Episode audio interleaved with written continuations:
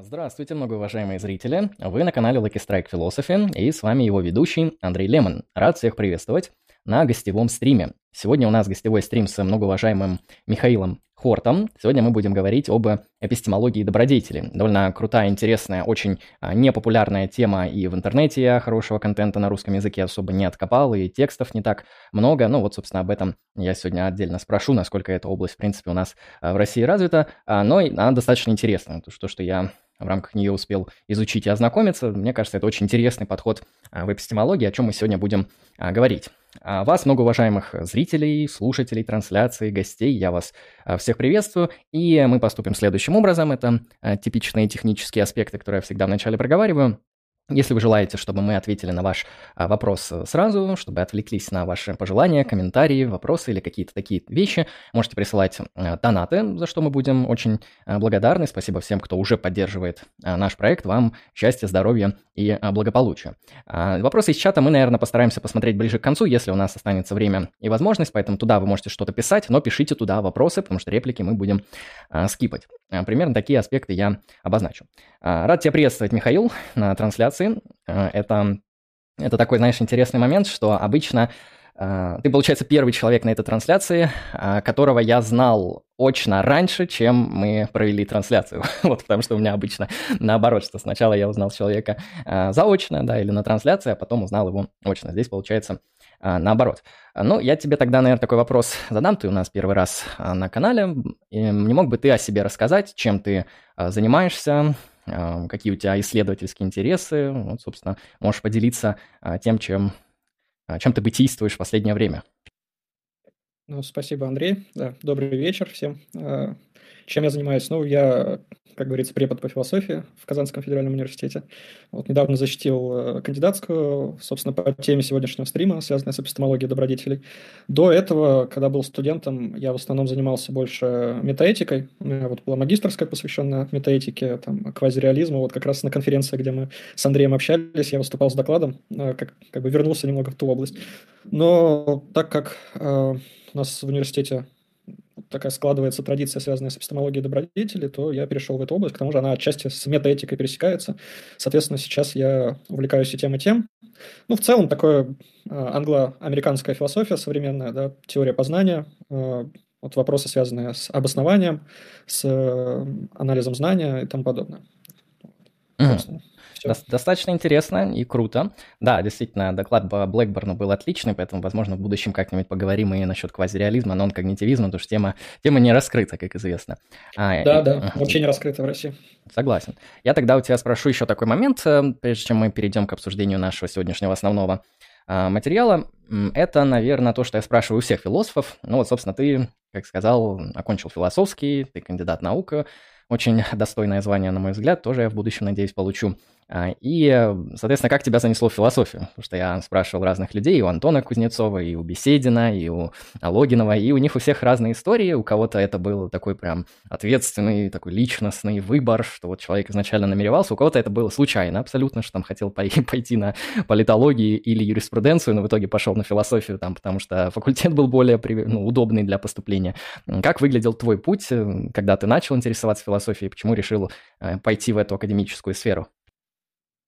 Ну, в конечном счете все, наверное, можно сказать, что случайно происходит.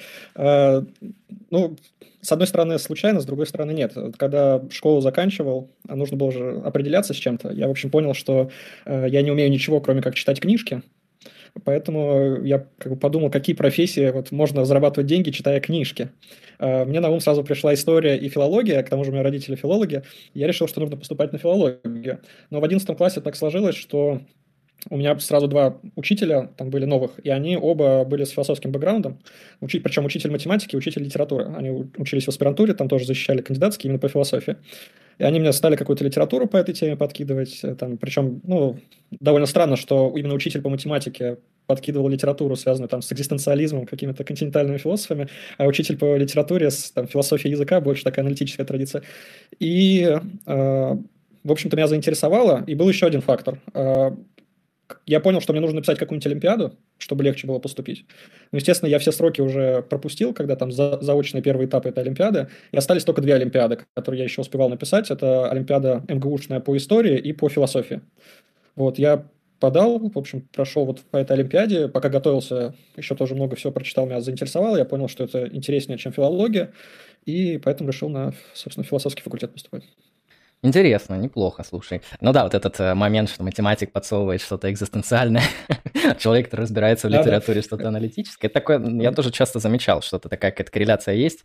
А, я еще замечал это среди айтишников, что айтишники это вот, ну, как математики, только более технические и прикладные, но у них тоже есть вот эта вот тяга к а, такому философско-гуманитарному исследованию, потому что большую часть жизни они этим ну, не занимаются, они занимаются достаточно такими строгими а, техническими вещами. То есть, наверное, наверное это какая-то такая форма компенсации внутренней. А, интересно. И тогда второй вопрос я тебе задам. А, Все-таки у нас в России мало кто занимается аналитической философией, хотя последнее время этих людей все больше и больше. Это очень хорошо. Но, может, я у тебя как раз спрошу, насколько у нас это развивается, не развивается. вот ты выбрал по факту ну, аналитическую философию, потому что и метаэтика – это достаточно такая сфера, которая в основном среди аналитиков известна, а, и эпистемологию добродетелей, и эпистемологию в целом, которую сейчас изучаешь, аналитическую. Почему путь э, был проложен именно такой? Почему же там не Хайдегер, не экзистенциализм, не может там постструктурализм плурализм, не что-то такое? Ну, э, вообще изначально вот на первом и втором курсе, вообще моя первая курсовая работа, она была посвящена марксизму вообще. Э, там э, вот есть такой Фердинанд э, социолог, социальный философ. Я там сравнивал некоторые понятия у Маркса и у Тönnies вот этого. У нас, вот в нашем конкретном университете, у нас есть две философские кафедры, но на самом деле они по проблематике практически не различаются. Они занимаются социальной философией, занимаются практически все мои коллеги вот, континентальной философией, и э, не было даже курса у нас аналитической философии сначала. Он только недавно, ну, пару лет назад появился в университете. И был вот э, мой будущий научный руководитель, он как раз э, чуть ли не единственный, кто занимался аналитической философией. Было еще несколько человек, которые вообще э, не с философского факультета, э, там программисты, э, которые занимались, э, ну, как бы на таком уровне для себя, да, аналитической философии и устроили семинар меня, когда я был студентом, я как-то стал ходить, мне понравилось. Я понял, что я, когда я выхожу с этих семинаров по аналитической философии, я могу воспроизвести, о чем была речь, о чем мы разговаривали. А когда я выхожу с семинара про там Делеза или еще что-то, я ничего не могу воспроизвести. Поэтому, ну, может быть, это просто как бы нету корреляции между мной и предметом, да, там, э, каким-нибудь Хайдегером или Делезом. Но, в общем, я понял, что наверное, стоит заниматься тем, что я как-то могу каким-то образом осознать, понять, поэтому стал заниматься аналитической философией. Но, опять же, было проблематично, потому что у нас э, студенты в то время должны были писать э, работы по социальной философии. И мне нужно было каким-то образом э, социальную философию скрещивать с э, какими-то подходами в аналитической философии. Поэтому я что-то писал там, какие-то работы курсовые про Сёрла, вот про конструирование, конструкционизма Сёрла и так далее. Вот. Ну, наиболее близкое, что я нашел на тот момент. Угу. Достаточно интересно. Ну и, соответственно, та тема, которую мы сегодня будем обсуждать, э, эпистемология добродетелей, там в контексте нее затронем нормативные аспекты эпистемологии. А вот я думаю, многие люди вообще ничего про это не слышали, то есть, к счастью, многие зрители нашего канала слышали про эпистемологию, то есть хотя бы мне, мне уда- удается объяснять немножко, что это, там про GTB-кейсы мы э, разговариваем, но вот с эпистемологией добродетелей я не знаком, поэтому, наверное, спрошу у тебя, насколько эта область э, популярна, ну, давай, наверное, тогда на два разделим вопрос. На Западе, да, то есть там, где она, собственно, судя по всему, а, зародилась, и в России. То есть вообще там много исследований, много переводов, много интереса, много статей или вот это что-то такое. Новиночка, которая только развивается. В России новиночка, на Западе уже, может, скоро начнет устаревать, наверное. Вот. А, в России именно эпистемология добродетелей, она появилась буквально, какие-то работы по эпистемологии добродетелей стали появляться в последние 10-15 лет, что-то близкое к, к этим темам, какие-то там, ну, цитирования, по крайней мере, тех авторов, которые относятся к эпистемологии добродетелей, они, конечно, были раньше. Вот, например, э, сектор социальной эпистемологии Академии наук, там, за сектором Касавин, он э, ну, в большом количестве своих работ по социальной эпистемологии цитирует в том числе там Загзебски, э, Голдмана и так далее. А, именно самостоятельные какие-то работы по эпистемологии добродетелей, обзорные работы, они вот сейчас только появляются. А я даже когда готовил кандидатскую, а, смотрел, есть ли какие-то кандидатские диссертации, которые защищались по этой теме, я, если честно, вообще не нашел. То есть есть вот э, докторская диссертация, собственно, моего научного руководителя, которая была защищена по этой теме, есть его монография, есть отдельные статьи, и больше ничего нет. Собственно, Поэтому это как бы открытая такая сфера деятельности, в нее можно сейчас приходить. насколько я понимаю, э, люди приходят, потому что вот в высшей школе экономики, я знаю, есть аспиранты, которые сейчас готовят по эпистемологии добродетелей диссертации. Э, у нас на кафедре, кроме меня, еще один аспирант, вот буквально в, в конце января защитил диссертацию тоже по эпистемологии добродетелей. Э, вот. А, и вышел в прошлом году, получается, уже в позапрошлом, да, в конце 2021 года журнал «Эпистемология и философия науки» выпустил спецномер такой первый э, спецномер, посвященный эпистемологии добродетели. Это вот э, такое собрание работ на русском языке. Причем половина этого номера, опять же, написана зарубежными авторами, то есть там Соса, Притчард и так далее. Ага. Вот. А ну, за рубежом э, в целом эпистемология добродетели, она в 80-е годы появилась, такая теоретическая. Сейчас она Э, ну, появляются, например, сборники, где э, попытки совместить эпистемологию добродетелей там, с какой-нибудь социальной теорией, например, с феминизмом. Вот это очень популярная тема. Или попытки совместить э, эпистемологию добродетелей с философией науки. Вот это мне, кстати, э, очень заинтересовала тема. Например, в, вот в, тоже в прошлом году вышел такой э, сборник э, «Исследовательские добродетели в науке викторианской эпохи». Как так он там называется? Там вот показывается, как мы можем типологизировать разные научные школы в зависимости от того, какие интеллектуальные исследовательские добродетели они считают э, более предпочтительными. Угу. Ну, слушай, исходя из того, что перечислил, кажется, что не все так плохо. То есть все-таки все на что-то хотя бы можно сослаться, какие-то кандидатские есть, что-то написано. В общем, надеемся в будущем, что будет только больше. А, хорошо. Ну вот, э, как известно, такая современная эпистемология во многом берет начало от Гитьера плюс-минус, его там знаменитой статьей, статьей «Является ли обоснованное истинное убеждение а, или мнение знания», откуда идут э, все множественные дебаты в эпистемологии. Ну и, соответственно, вот кажется, почему бы не остановиться просто там на анализе знания, там, каком-нибудь э, интерналистском, и разбираться, какие критерии лучше э, подходят и лучше уклоняются от всех этих кейсов Гитьера и прочих, а какие хуже. И анализировать это все. Вот из чего вырастает эпистемология добродетелей современная, да, в чем ее мотив. То есть я как понимаю, это такой подход, который сильно отличается от вот этого э, классического там анализа знания, где там через GTB, через GTB+, или что-то подобное, э, что это какой-то совершенно чуть ли не альтернативный взгляд на природу там знания, познания, истины. В чем мотивация проекта? Зачем он возник и почему? Mm-hmm. Но изначально я бы не сказал, что это какой-то альтернативный проект GTB-анализу. То есть, на самом деле, возникает как раз а, тоже... Ну, все начинается с кейсов Гитьера, в общем, в современной эпистемологии, и а, с анализа вот там веретической удачи, дексастической удачи, попыток преодолеть всего этого. А, считается, что первыми теоретиками эпистемологии добродетели в современном виде, там, нам не будем брать Аристотеля, вот, который у нас там на, на обложке стрима, я видел, был, но сегодня, к сожалению или к счастью, мы про Аристотеля говорить не будем. Голдман Гудман, да, после э, гитеровских кейсов нужно было каким-то образом создать теорию, которая бы их решала, которая бы преодолевала вот эту проблему с удачей. У него была идея э, о каузальной теории, что у нас должны быть э, у нас не должно быть в среде ничего, что как бы провоцировало бы создание ложных убеждений, как это было как бы, вот в кейсах гитеров классических. Это было названо каузальным анализом. Потом э, появился сам же Голдман, там они придумали кейсы вот эти знаменитые с амбарами. Э, в общем, проблема Гитьера, она была реабилитирована. Э, возникли новые попытки преодолеть этого. Далее э, Голдман как раз предлагает понятие надежности. Отсюда возникает релайбилизм в эпистемологии. То есть он говорит о том, что, вот, э, во-первых, у нас обоснование в структуре вот этом GTB-анализе, да, у нас обоснование, оно должно быть, во-первых, фалибилистским, то есть оно, в принципе, может быть ошибочным, и э, как мы выбираем, какое обоснование предпочтительно? Предпочтительно то, которое более надежно. Надежно – это значит, что она с большей вероятностью приводит к формированию истинного убеждения.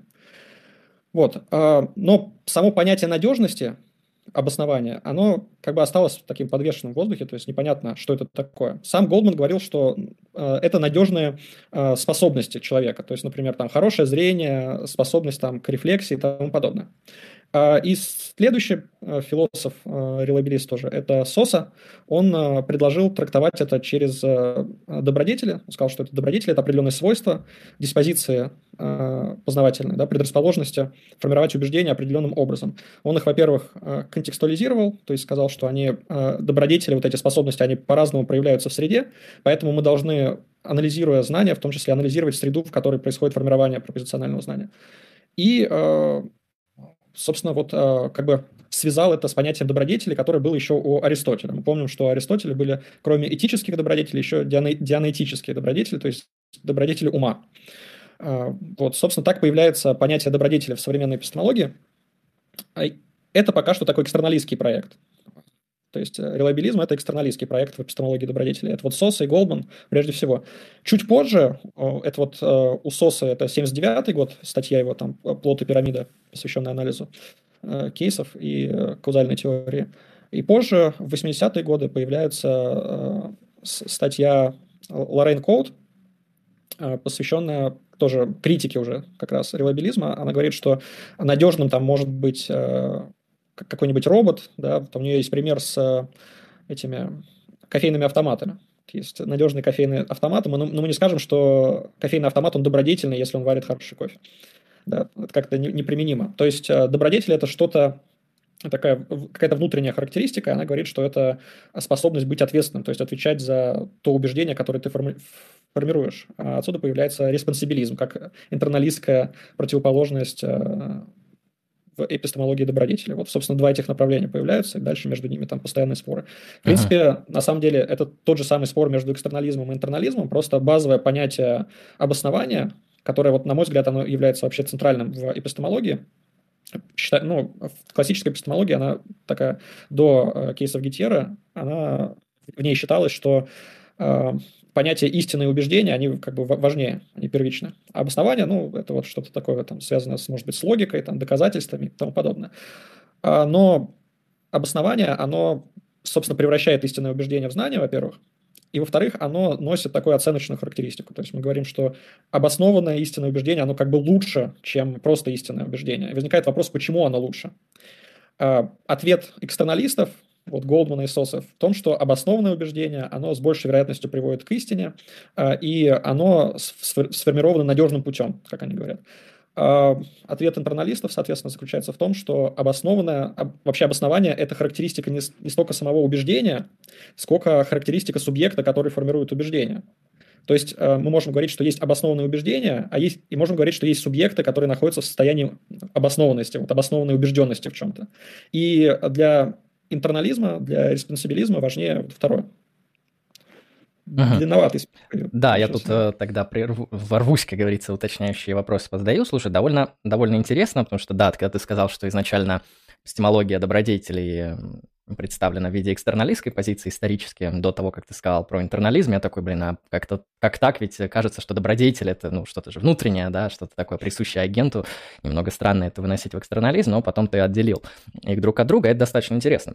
А не мог бы ты чуть подробнее вот эту грань как-то поярче чуть обозначить? Вот у нас э, условно вот наметились экстерналисты и интерналисты э, в контексте эпистемологии добродетелей, то есть я, как понимаю, экстерналист, для экстерналистов достаточно чтобы обоснованность включала диспозиции, а для интерналистов важно э, агент, который несет э, ответственность за вынесение некоторого суждения. Ну, по крайней мере, то, что я понял. Э, не мог бы ты это как-то чуть более э, ярко прояснить, может, на каком-то примере, чтобы это так, чтобы четкая граница появилась между ними? Да, вообще еще один важный момент, его тоже нужно проговорить. У нас как бы эпистемология, она вот в чем как бы радикальное отличие эпистемологии добродетели от э, других подходов. Э, что мы можем считать первичным в нашем анализе? Здесь э, лучше всего провести аналогию с этикой, мне кажется, потому что э, как бы этические примеры, они, как правило, ближе к жизни, понятнее могут быть. Вот э, у нас есть, все знают, да, два основных таких подхода в этике нормативной. Это там, утилитаризм, консеквенционализм и деонтологическая этика, деонтология. А, и вот есть еще также этика добродетелей. Да? В чем разница между тремя этими подходами? А, с точки зрения этики добродетелей, первые два подхода, они на самом деле схожи. В чем? В том, что они первично анализируют действия, то есть какое действие является хорошим, например, то действие, которое максимизирует благо, если грубо говорить, да, или то, которое там соответствует категорическому императиву в случае донтологии. И потом э, они переходят уже после того, как у нас есть определенный анализ хорошего действия, э, переходят к анализу хорошего субъекта. Этика э, добродетелей, она как бы начинается с другой стороны. Она, мы сначала пытаемся описать того, что значит, э, того субъекта, который является этичным и хорошим, и потом говорим, что действия, которые совершает этот субъект, они и будут нами называться хорошими, этичными там, и тому подобное. А в эпистемологии добродетелей тоже как бы э, следует тем же самым путем. Сначала мы анализируем субъекта и его характеристики, и, соответственно, те убеждения, которые продуцирует подобный субъект, они будут нами называться обоснованными и э, считаться знанием, соответственно. Да, то есть э, здесь принципиальная разница в направлении анализа в самом. Вот, это первый момент важный. Второй момент, э, связанный с э, прояснением да, разницы между экстернализмом и интернализмом. Здесь, может быть, э, поможет такая вещь, как вот этот мысленный эксперимент, который очень важный для эпистемологии добродетелей, называется «Новая проблема злого демона». Вот, кажется, по-моему, я, я помню, что мы чуть-чуть начали обсуждать на конференции, когда с тобой были там в перерыве. Я тебе чуть-чуть рассказывал про него. Вот есть э, старая проблема злого демона, да, эпистемологическая, которую Декарт еще поставил, она является скептической проблемой. Э, там у нас есть такая, как бы мы допускаем существование злого демона, который нас обманывает во всем, вот, и, следовательно, все понятно, оттуда выводится скептицизм. Новая проблема злого демона, она ставится относительно обоснования вот этого ключевого понятия в GTB-анализе. Э, допустим, что есть некоторый мой эпистемический двойник ну или лучше давайте возьмем Андрея, да, вот эпистемический двойник Андрея. Андрей, он э, добро, эпистемически добродетельный субъект, он вот э, пишет диссертацию, там проверяет все источники, э, не доверяет авторитетам и тому подобное, да, то есть он наделен всеми добродетелями ума, он тщательный в своем анализе, рефлексивный и тому подобное. Есть его эпистемический двойник, э, который, соответственно, наделен всеми теми же качествами. Но э, есть разница в мирах, в которых находится Андрей и его эпистемический двойник. Андрей находится в обычном мире, в котором, как мы допускаем, знание возможно, а его эпистемический двойник находится в мире вот этого картезианского демона. То есть он его все время обманывает. Ну и получается так, что, будучи наделенными одинаковыми характеристиками, в одном случае э, знание формируется, а в другом случае знание не формируется. Да, то есть ты можешь прикладывать сколько угодно добродетелей, проявлять их, но ты все равно будешь э, обманываться, твое убеждение все равно будет э, ложным в конечном счете. Возникает вопрос, э, какая как бы разница эпистемическая, сугубо эпистемическая между этими субъектами. Кажется, что между ними нет никакой разницы. Разница только в среде, в которой они находятся, и это вне их контроля. То есть то, в каком мире я нахожусь. Эта проблема ставится для экстернализма. То есть вот для понятия надежности. Как я уже говорил, э, Соса, Голдман, они считают, что обоснование – это надежный проводник к истинному убеждению. И связывают э, обоснование с нашими вот такими добродетелями, как там какими-то надежными способностями, да, будем говорить вот так кратко, надежные способности. Но в случае, если эта надежная способность, как в мире двойника, не приводит к формированию истинного убеждения, в конечном счете не приводит к формированию знания, то а, оказывается, что никакого эпистемического успеха не было. Знание не было получено. Следовательно, для а, экстернализма, да, у нас здесь получается так, что в одном случае у нас одни и те же способности, они приводят к знанию, а в, другим, в другом случае не приводят. Возникает проблема. А, Соса решил эту проблему, сказав, что, ну, конечно, добродетели, они зависят от среды. То есть по условиям среды э, вот этот второй двойник, он и не мог никогда сформировать обоснованное убеждение. Так же, как у меня может быть очень хорошее зрение, но если я нахожусь в каком-то абсолютной темноте, я все равно не увижу, что находится в 10 метрах от меня. Да? Ну, извините, это не значит, что у меня плохое зрение. То есть зрение должно проявляться в соответствующей среде, как минимум в помещении, где у нас есть освещение. Вот.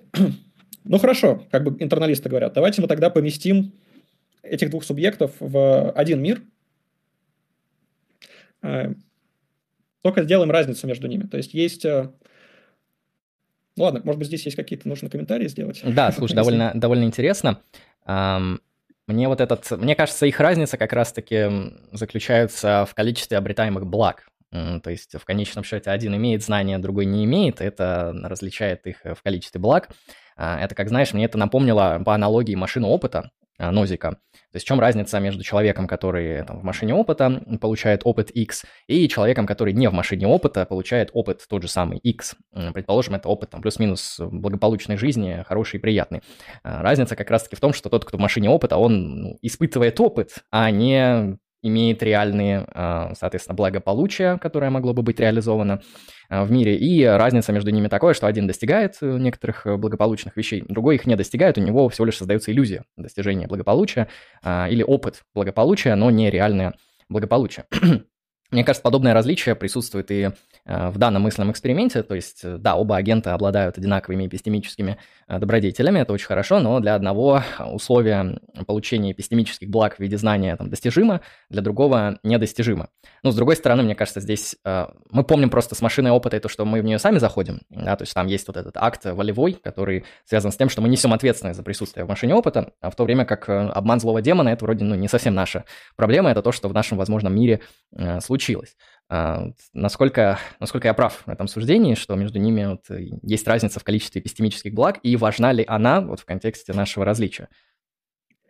Да, а, вот это а, интересный, кстати, заход про Нозика и так далее. А, просто вопрос возникает следующий, да, что мы считаем эпистемическим благом в данном случае. Полученное знание, экстерналисты говорят, да, вот в конечном счете, почему добродетели нужно, например, там, обладать какими-то эпистемическими интеллектуальными добродетелями? Для того, чтобы получать больше знаний. То есть для того, чтобы формировать больше истинных убеждений. То есть ценится не сама добродетель, а то, что она позволяет тебе получить. Последствия. Добродетель, да, то есть а, добродетель, она обладает инструментальной ценностью, а финальной ценностью обладает истинное убеждение, обоснованное через добродетель, то есть знание. А, получается так, что у нас в, в, случае да, вот этом а, новой проблемы злого демона у нас в одном случае одна и та же добродетель в одном мире, она приводит к формированию знания, а в другом мире не приводит к формированию знания. Следовательно, возникает э, вопрос, э, если мы называем это добродетелью, потому что она позволяет нам сформировать истинное убеждение, но мы показываем, что оно может не приводить к этому, то почему мы это считаем добродетелем? И следующий вопрос, как бы, мне кажется, еще более сложная проблема, заключается в следующем. Давайте мы поместим двух субъектов в мир злого демона, при этом один из них будет Андрей, который наделен эпистемическими добродетелями, а второй будет какой-то там другой человек, не наделенный эпистемическими добродетелями совершенно. То есть а, вот Андрей пишет диссертацию, как я уже говорил, да, перепроверяет все рефлексивно и пытается охватить как можно больше источников, каждое свое убеждение подвергает проверке, пытается его как можно более надежно, как говорят экстерналисты, обосновать и так далее. А второй формирует убеждение, просто вот а, ему там прохожий что-то сказал, он в это верит, да, считает, что он знает теперь это. Они оба находятся в мире картезианского обманщика, то есть в конечном счете они оба не имеют знания, и теперь возникает вопрос, а между ними есть эпистемическая разница или нет? Ну да, интуиция здесь явно подсказывает, что последствиями тут уже все не оправдать, потому что да, впоследствии они одинаковые, а разница серьезная присутствует, что один добродетельный, другой порочен в эпистемическом смысле. Да, если мы эту интуицию приняли, она как бы вот, эта интуиция, это главное, что заложено в новой проблеме злого демона.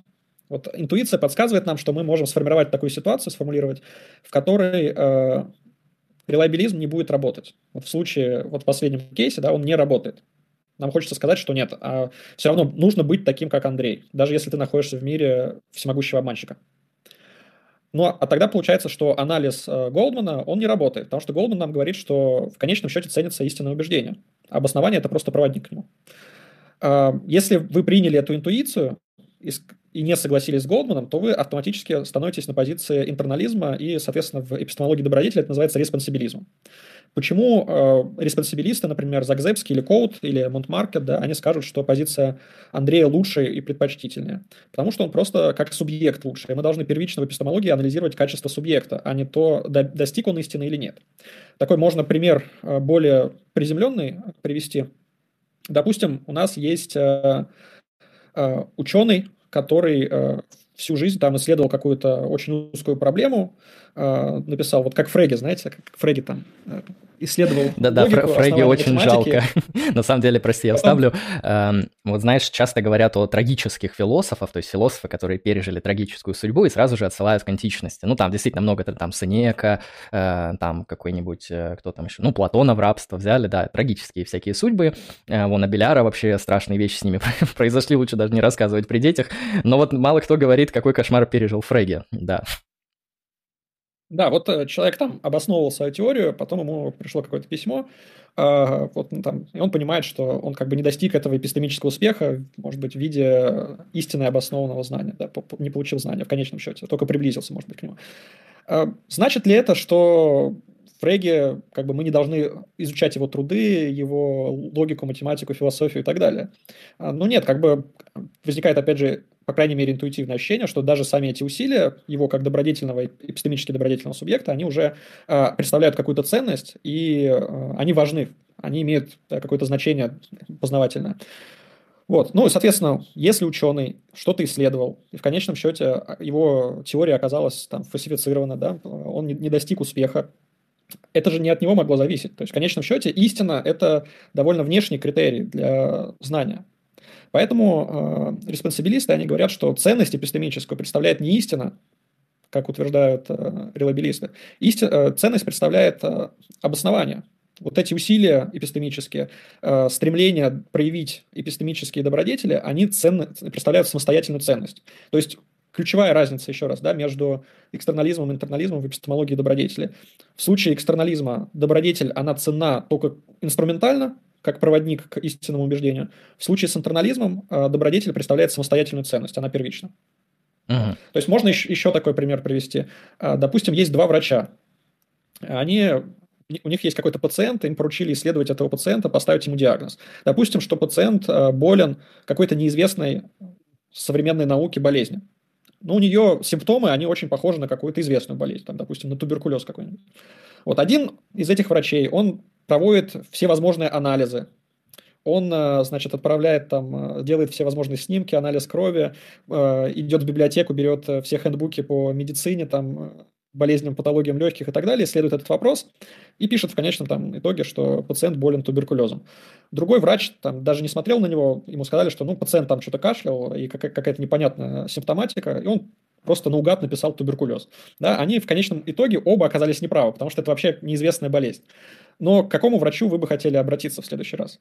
Вот э, для э, релабилистов в принципе, если такая последовательная до утрированная позиция, да, не, не должно быть разницы никакой. В конечном счете они оба не пришли к истине. И более того, если бы э, это оказался э, туберкулез, и первый врач после каких-то там долгих исследований поставил неверный диагноз, а второй наугад поставил верный диагноз, да, казалось бы, что, в принципе, э, неважно, проявлял ты эпистемические добродетели или нет, а позиция второго эпистемическая все равно предпочтительнее. Но значит ли это, что вы в следующий раз пойдете ко второму врачу, зная, как он формирует диагнозы, то есть просто на бум пишет там в карте что-то? Скорее всего, нет, да, то есть вы даже хоть первый врач ошибся, скорее всего, он э, как эпистемический субъект более предпочтительный. Но здесь опять же возникает э, вот эта главная проблема, а почему мы его предпочитаем. Ну вот, кстати, если исключить сценарий злого демона, который ты до этого вводил, то я думаю, человек достаточно просто ответит эм, в духе последствий, что я предпочитаю второго, потому что в долгосрочной перспективе он дает больше достигаемых благ в виде там истин, знаний и так далее. Поэтому я пойду к нему, потому что шанс, что я достигну с ним там блага в виде верного диагноза больше, чем с другим, если мы отменим картезианского демона. Да, а, а, то есть это, это наиболее распространенный ответ, то есть э, большая вероятность, большая вероятность истины, и добродетели, они позволяют как раз, да, более, с большей частотой продуцировать истинные убеждения. Но вот в сценарии со, со злым демоном это не работает. Этот сценарий нам... Ну, как бы возникает, конечно, критика, заключающаяся в том, что это искусственно созданный, созданный сценарий, причем он создан изначально как бы с позицией интернализма, что мы изначально как бы уже подразумеваем, что добродетель – это не то, что обязательно приводит к истине, это вот некоторое э, внутреннее состояние, убежденность. Там есть еще разница между двумя типами точнее, не двумя типами, а двумя смыслами. То есть, что мы подразумеваем под термином обоснования, я это уже кратко касался, да, что мы можем говорить э, об обосновании как э, это дексастическое обоснование называется, да, что некоторые доводы в пользу определенного убеждения. Это дексастическое обоснование. А есть еще персональное обоснование. Это вот когда я чувствую, что я в чем-то основательно убежден, что я обоснован и так далее. Как правило, дексастическое обоснование, оно должно вызывать в нас состояние вот этой обоснованной уверенности в чем-то. Например, я в школе, вот история тоже из э, истории философии. Говорят, что Гоббс, он не был знаком с э, геометрией до определенного там довольно взрослого возраста, и э, не знал там какие-то базовые вещи, связанные с теоремами, и уже будучи взрослым человеком, прочитал начало Евклида, и они его вот убедили, да, то есть он ознакомился с доказательствами, которые там приведены, это дексастическое обоснование как чего-то, и это вызвало в нем состояние уверенности, что, э, соответственно, Евклид прав, и я тоже теперь знаю там какие-то свойства фигуры и тому подобное. Вот. Э, возникает вопрос, может ли у нас э, эти два состояния, как бы можем ли мы их развести? То есть можно ли быть персонально обоснованным без дексастического обоснования? Вот uh-huh. может ли это представлять какую-то эпистемическую ценность? Здесь я как бы не знаю, какие могут быть ответы. Ну, мне кажется, теоретически это вполне себе возможно. То есть ты имеешь в виду вот это персоналистское обоснование, это когда человек верит, что P верно, а, но у него это происходит не на основании свидетельств, а на основании чего-то другого. А, ну, мне, правда, в голову сразу очень плохой мысленный эксперимент приходит. Ну, предположим, есть э, злой нейроученый, который э, ставил какому-нибудь Ивану чип, который вызывает у него убеждение, что П. и это убеждение, что П, например, истина, и он очень-очень убежден, что это так, вот он прям верю не могу, но у него нет свидетельств, которые в это в пользу свидетельствуют. Это подойдет в данном контексте? Ну да, наверное, да, подходит. То есть э, такое состояние убежденности, да, подходит. Ну да, это, наверное, такой первый аспект. Ну да, в целом, наверное, на уровне обыденной практики, если мы во что-то верим, у нас есть резоны, и эти резоны обычно ну, связаны с какими-то свидетельствами. А, по крайней мере, эти свидетельства, их можно обнаружить, если человека спросить. То есть редко вообще попадает ситуация, когда человек э, вообще не может найти резоны к тому, что он во что-то верит. Ну, бывает такое, что у человека сложилась какая-то вера, резон который у него закрепился в качестве привычки, но он забыл эти резоны, ну или они там, не знаю, вытеснились памятью, если это там работает так, а, и он просто не может восстановить эту цепочку, которая вот э, приводит его к этим э, доказательствам и основаниям, но вера для него осталась. Такое тоже вполне себе а, возможно, но тут тогда спорный момент, знает он или нет. Вот эти вот моменты знает, но забыл, они всегда пыль бросают в глаза, на мой взгляд. Да, да, вот это, кстати, ну, это на самом деле э, распространенная вещь. То есть, например, там я из школьной программы уже, наверное, мало что могу вспомнить, но я все равно там убежден, что, а, то есть, какой-то я факт знаю, но определенные доказательства я к нему вряд ли могу сейчас там быстро как-то привести. Там те же самые там геометрические теоремы. Вот я, в принципе, могу быть уверен в каких-то свойствах э, фигур, но а, не знать, как это обосновывается дексастически. Э, да, то есть у меня персональное обоснование в этом случае остается, а дексастическое обоснование я им как бы не владею актуально в данный момент времени. Угу. Мне, кстати, еще один пример в голову пришел по поводу вот этой внутренней ценности добродетели, вне зависимости от последствий. А, я представил такого а, художника, который работает на рубеже 19-20 века. Нет, пусть будет 17 18 и 19 века условно, могу ошибиться просто с датами, и он решил э, натренировать свои способности в живописи э, до того, что мы сейчас называем фотореализм. То есть он э, рисует э, там живописный портрет или живописный пейзаж э, максимально похоже на то, чему, соответственно, соответствует объект. То есть, ну, как фотография. Но фотографии еще не изобрели. Вот, и он натренировал эти навыки, он вот этим зарабатывает, шокирует людей, что там чуть ли не один к одному перерисовывает вещи. Это очень так круто и красиво, его навыки ценятся. И вот наступает год, когда появляются первые фотоаппараты, а, предположим, сразу цветные, сразу как у нас, крутые, вот такие крутые фотоаппараты появились. И, соответственно, что делать с его навыками? То есть понятно, что то, что он раньше делал там, в течение долгих лет, чему он учился, чему он посвятил часы, труды, а, вокруг чего у него сформировались эстетические добродетели, если это можно так обозначить, а после появления хорошего фотоаппарата, получается, они ну, немного обесцениваются, мягко говоря, в контексте того, что вот теперь то же самое можно вызвать намного быстрее и проще, просто там подставив фотоаппарат или э, смартфон. Но вопрос перед нами стоит, э, теряет ли он от этого свои эстетические добродетели. Э, многие скажут, что нет, потому что искусство, оно не обязательно заключается в результатах, оно не обязательно сводится к конкретным продуктам и арт-объектам, оно в первую очередь зависит от там, навыков, талантов и способностей авторов. То есть если мы вот искусство привязываем к автору и его способностям, то для нас подобной проблемы нет. А, то есть он остается добродетельным даже при появлении фотоаппарата в данном контексте. Хотя многие, я думаю, здесь могут почувствовать какую-то интуицию, что как раз-таки ему нужно срочно менять а, свои эстетические способности, заниматься чем-то другим. А, ну, в целом в истории искусства, походу, что-то подобное случайно-то и произошло. Но это пока вынесем за скобки. А, да, слушай, достаточно интересно вот с этим злым, злым демоном, который нас обманывает. А, тогда я уточню здесь такой момент в контексте того, что мы говорим. А, вот эти добродетели. Ну, хорошо, допустим, что внутренней эпистемической ценностью обладают там не результаты эпистемических э, познаний, там, в виде истин, в виде там, знаний, а обладают вот э, особенности агента, то, каким он является человеком в эпистемическом смысле. Хорошо. Но какие же это особенности, то есть как мы будем их э, демаркировать, ну, кроме интуитивных вещей. То есть очевидно, что э, лучше не быть догматичным, чем, быть догматичным, когда ты занимаешься последовательным познанием. А, но выделение этих добродетелей – это же всегда такой очень тяжелый вопрос, как э, эпистемология добродетелей, она эти добродетели выделяет, есть ли какой-то список, что обычно относят к основным, что ценят, что не ценят, есть ли какие-то в этом контексте хорошие ответы. А, ну, да, вот это тоже интересный вопрос. Он и для этики добродетелей тоже актуальный, потому что вот эти списки добродетелей, они... Ну, здесь есть несколько интуиций первичных. Первая интуиция заключается в том, что а, добродетели, они могут быть, во-первых, контекстуализированы, и они контекстуализированы не только относительно среды могут быть, но и относительно более каких-то масштабных социальных параметров, то есть, например, исторически могут быть контекстуализированы. И возможно, что в, как бы в разных обществах разные э, качества могут считаться добродетелями или пороками. Кстати, еще один интересный вообще момент, который еще меньше исследуется, чем эпистемология добродетелей, чем интеллектуальные добродетели, это пороки интеллектуальные пороки не, на самом деле я знаю, кем они исследуются. Они исследуются подписчиками паблика «Атеист». Там, если открыть комментарий, они перечислят все интеллектуальные пороки верующих. Поэтому, на самом деле, нужно просто пронаблюдать. Знать источники, ладно. Вот. Э, хорошо.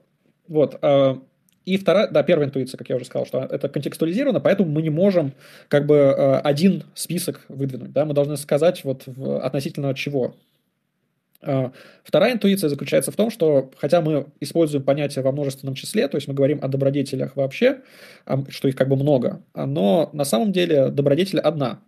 То есть есть а, вот это часто называют понятием мастер-добродетель. Все остальное – это разные модусы проявления вот этой мастер-добродетели. Судя по всему, у Аристотеля примерно такой вот второй, да, по крайней мере, вторая интуиция присутствует. Я напомню, что у греков понятие добродетели – это аретта, там существует э, большая дискуссия, связанная с тем, как это понятие переводить на современные языки. То есть аретта можно переводить как э, добродетель, чаще всего вот на русский язык переводится, можно переводить как э, совершенство или превосходство и тому подобное. Вот, огромное количество разных значений. И у Аристотеля, когда он в Никомаховой этике пишет про дианетические добродетели, то есть то, что мы сейчас интеллектуальными добродетелями называем, он там э, выделяет мудрость, э, Софию, соответственно, э, Нус и э, Фронезис. Вот, собственно, это вот такой э, список от э, Аристотеля, который я тебе могу назвать. Э, и в конечном счете, да, если мы вспомним опять же того же Аристотеля, в принципе, у него понимание добродетели как э, середины, умеренности. Вот, и, скорее всего, это в том числе относится э, и к этике, и к эпистемологии. Э, соответственно, как бы такое главное свойство эпистемических добродетелей – это умеренность. Умеренность в данном случае в формировании убеждений. Это мастер-добродетель. Ну, кто, кто-то привязывает это к понятию фронезиса, кто-то привязывает к понятию Софии мудрости. По-разному. Угу. Слушай, довольно интересно, потому что а, действительно, вот этот контекстуализм я замечал в этике, в этике добродетелей подобную вещь, вот этот моральный партикуляризм, моральный там, контекстуализм, то, что часто этики добродетели защищают, и мне, например, всегда казалось, что это очень серьезная проблема. То есть я видел в этом а, большое удобство на практике, да, ну, то есть как решать этические вопросы. Ну, приведите хороших людей в хорошую комнату и вот посмотрите, что сделают хорошие пацаны э, или девушки в контексте данного вопроса. То есть, ну, ответ такой, как бы хитрый, с подвохом. С другой стороны, ну, это часть их теории, потому что в целом у нас есть предположение, как поступят э, морально совершенные люди в тех или иных контекстах, или, например, мы можем от противного знать, что они точно не будут делать, а, но какого-то такого ответа из разряда, вот что должны делать, вот как Кант говорит, что мы должны делать, как нам поступать, это, этого ответа нет, и мне всегда поэтому моральный генерализм больше нравился интуитивно, что вот есть четкая система, такие общие принципы, ответы, да, на некоторых кейсах они дают не очень приятные следствия, наподобие кейса с а, ложью у Канта или наподобие кейса там с органами в утилитаризме, но все-таки этих случаев не так много, и там, если мы покрываем там миллион случаев, у нас 3-4 каких-то не очень, то, как говорится, теория полезная, берем. А, и в этом контексте вот эпистемология добродетели тоже какой-то такой ход делает, что мы не вводим там общие принципы, общие какие-то такие жесткие генеральные а, определения, а, через которые уже выводим какие-то частные там, особенности. Ну, собственно, как и в GTB вот этом проекте, мы видим, что вот есть какая, как, какой-то анализ знания, он как бы верный для всех возможных миров, и потом мы анализируем, а правда ли это, и смотрим, как работает. Здесь совершенно все иначе, достаточно интересно. Тогда я уточню здесь такой интересный вопрос, как раз-таки, наверное, я об этом, я об этом упустился, и поэтому хочу это реуточнить. Вот если знание в такой, назовем это, эпистемологии Гитьера, а, условно, это что-то наподобие GTB, GTB+, и вот эти вот какие-то анализы. То есть дается какое-то определение из разряда знания, это вот такое такое свойство субъекта, когда у него есть обоснованное истинное там, убеждение в том, что P, и плюс что-то там еще, и там уже идут споры. А есть ли какое-то определение там, знания вообще, и интересуется ли знанием, соответственно, эпистемология добродетели, потому что в мысленном эксперименте с злым демоном, ты указал, что знание для нас может в конечном счете не являться ценным, и э, имеет ли смысл тогда вот в этой эпистемологии говорить о знании, и если нет, тогда все ли исключительно сводится просто к характеристикам а, субъекта? Вот я бы хотел так а, узнать. Ну, как я уже говорил, что эпистемология в добродетели также начинается с GTB-анализа, поэтому как бы рабочее определение, которое знание используется, оно такое же. Знание – это истинное обоснованное мнение, но, да, там со звездочкой, мелкий шрифт, э, обоснованное значит полученное благодаря или через э, эпистемические интеллектуальные добродетели. Uh-huh, uh-huh. Вот, и как бы следующий вопрос возникает, что мы под этим подразумеваем, полученное через э, интеллектуальные добродетели, что это вообще такое и так далее. Вот, э, соответственно, для экстерналистов э, это определение, оно остается актуальным, э, в том числе в таком нормативном аспекте, да, что, потому что у них э, истинное убеждение в любом случае представляет первичную ценность. А для интерналистов это определение знания, оно все равно актуально, они им тоже оперируют. У Загзепски оно также прописано, там как бы никакой особой разницы нету. Просто вопрос в том, что представляет реальную эпистемическую ценность. И в этом особенность интернализма именно, в, в, как он, респонсабилизм называется, да, в том, что, хотя это эпистемология, но для нее знание не представляет как бы главной ценности. Важнее эпистемический добродетельный субъект. Это как э, если бы у нас была этика, для которой в конечном счете важны не хорошие и плохие поступки, а важны хорошие и плохие люди. Вот в этом разница. Соответственно, Э, ответственный субъект у Загзепски, он э, даже если не достигает знания, не достигает истины, он все равно ценен. Там, она, ну, например, есть такой, э, по-моему, кстати, это не у нее, есть еще такая тоже интерналист Сара Врикт, философ, а у нее есть пример, она говорит, что вот в этике, например, мы же примерно так и рассуждаем. Допустим, что у нас какой-нибудь пожарный, он приехал на вызов, там какое-то ужасное ЧП, он пытался спасти человека из пожара, но не смог. Вот он пытался сделать все возможное, но человек все равно погиб, к сожалению. Он не достиг успеха, он не реализовал, как бы, да, в конечном счете, свое предназначение.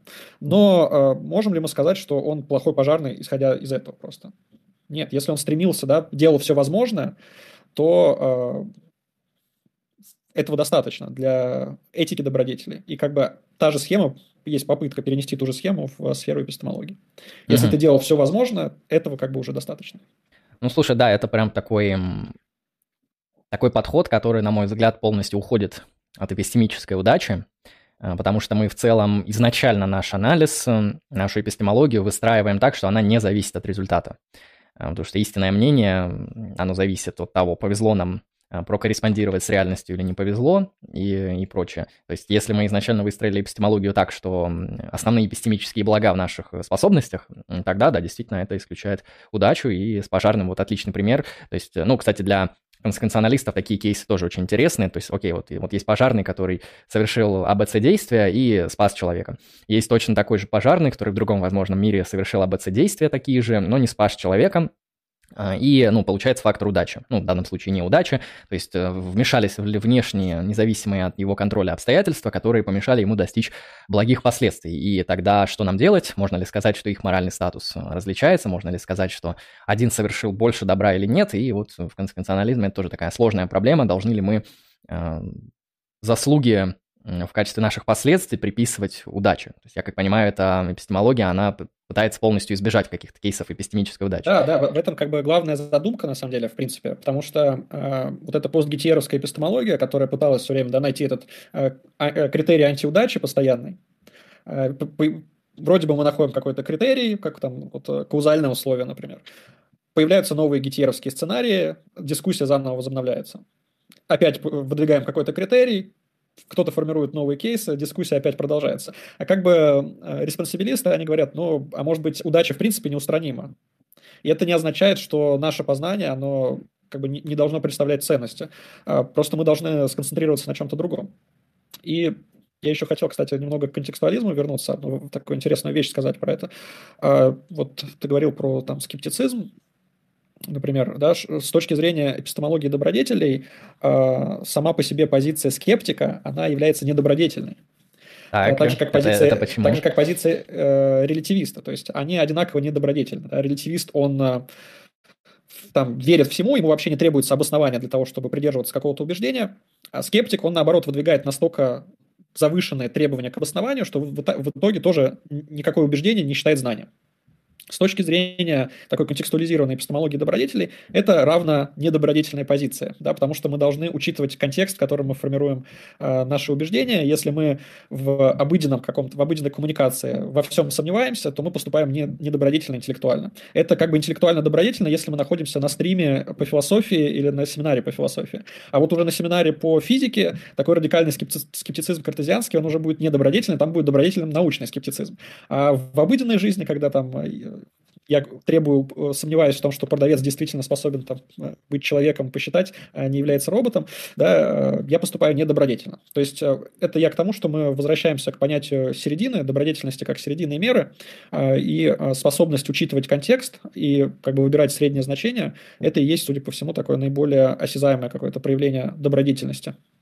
Угу. Блин, довольно интересно. Теперь, э, теперь, в общем, э, наматывайте на ус аргументы против скептиков. Первая проблема скептика – то, что он порочный человек, потому что он завысил стандарты для знаний, э, и, соответственно, потом говорит, а знаний нету, потому что у нас стандарт недостижимый. Ну, мне, кстати, тоже всегда казалось, это какой-то такой вот знаешь, в философии, если вообще изучать позиции, иногда ты находишь, ну, не то что софистические позиции, какие-то хитрые, вот такие как бы, ну, недостаточно такие последовательные, что ли. То есть они выглядят так, как будто человек изначально хочет получить себе какой-то вывод, то есть э, вывод скептицизм, скептицизм истинен. И он под него уже находит то, что так, а как бы это достичь, чтобы скептицизм оказался истинным? Ага, надо завысить стандарты знания, нужно придумать э, эпистемические парадоксы, э, вот, там и, и прочее, и сказать, ну все, скептицизм верен. То есть это как бы такая хитрость, что мы не обоснованно приходим находим какой-то, не открываем истину, а мы ее как бы постфактум закидываем, это тоже такой смешной момент есть. Да, здесь, здесь э, как бы порочность не в том, что мы самого скептицизма придерживаемся, а то, что мы игнорируем возможность других контекстов.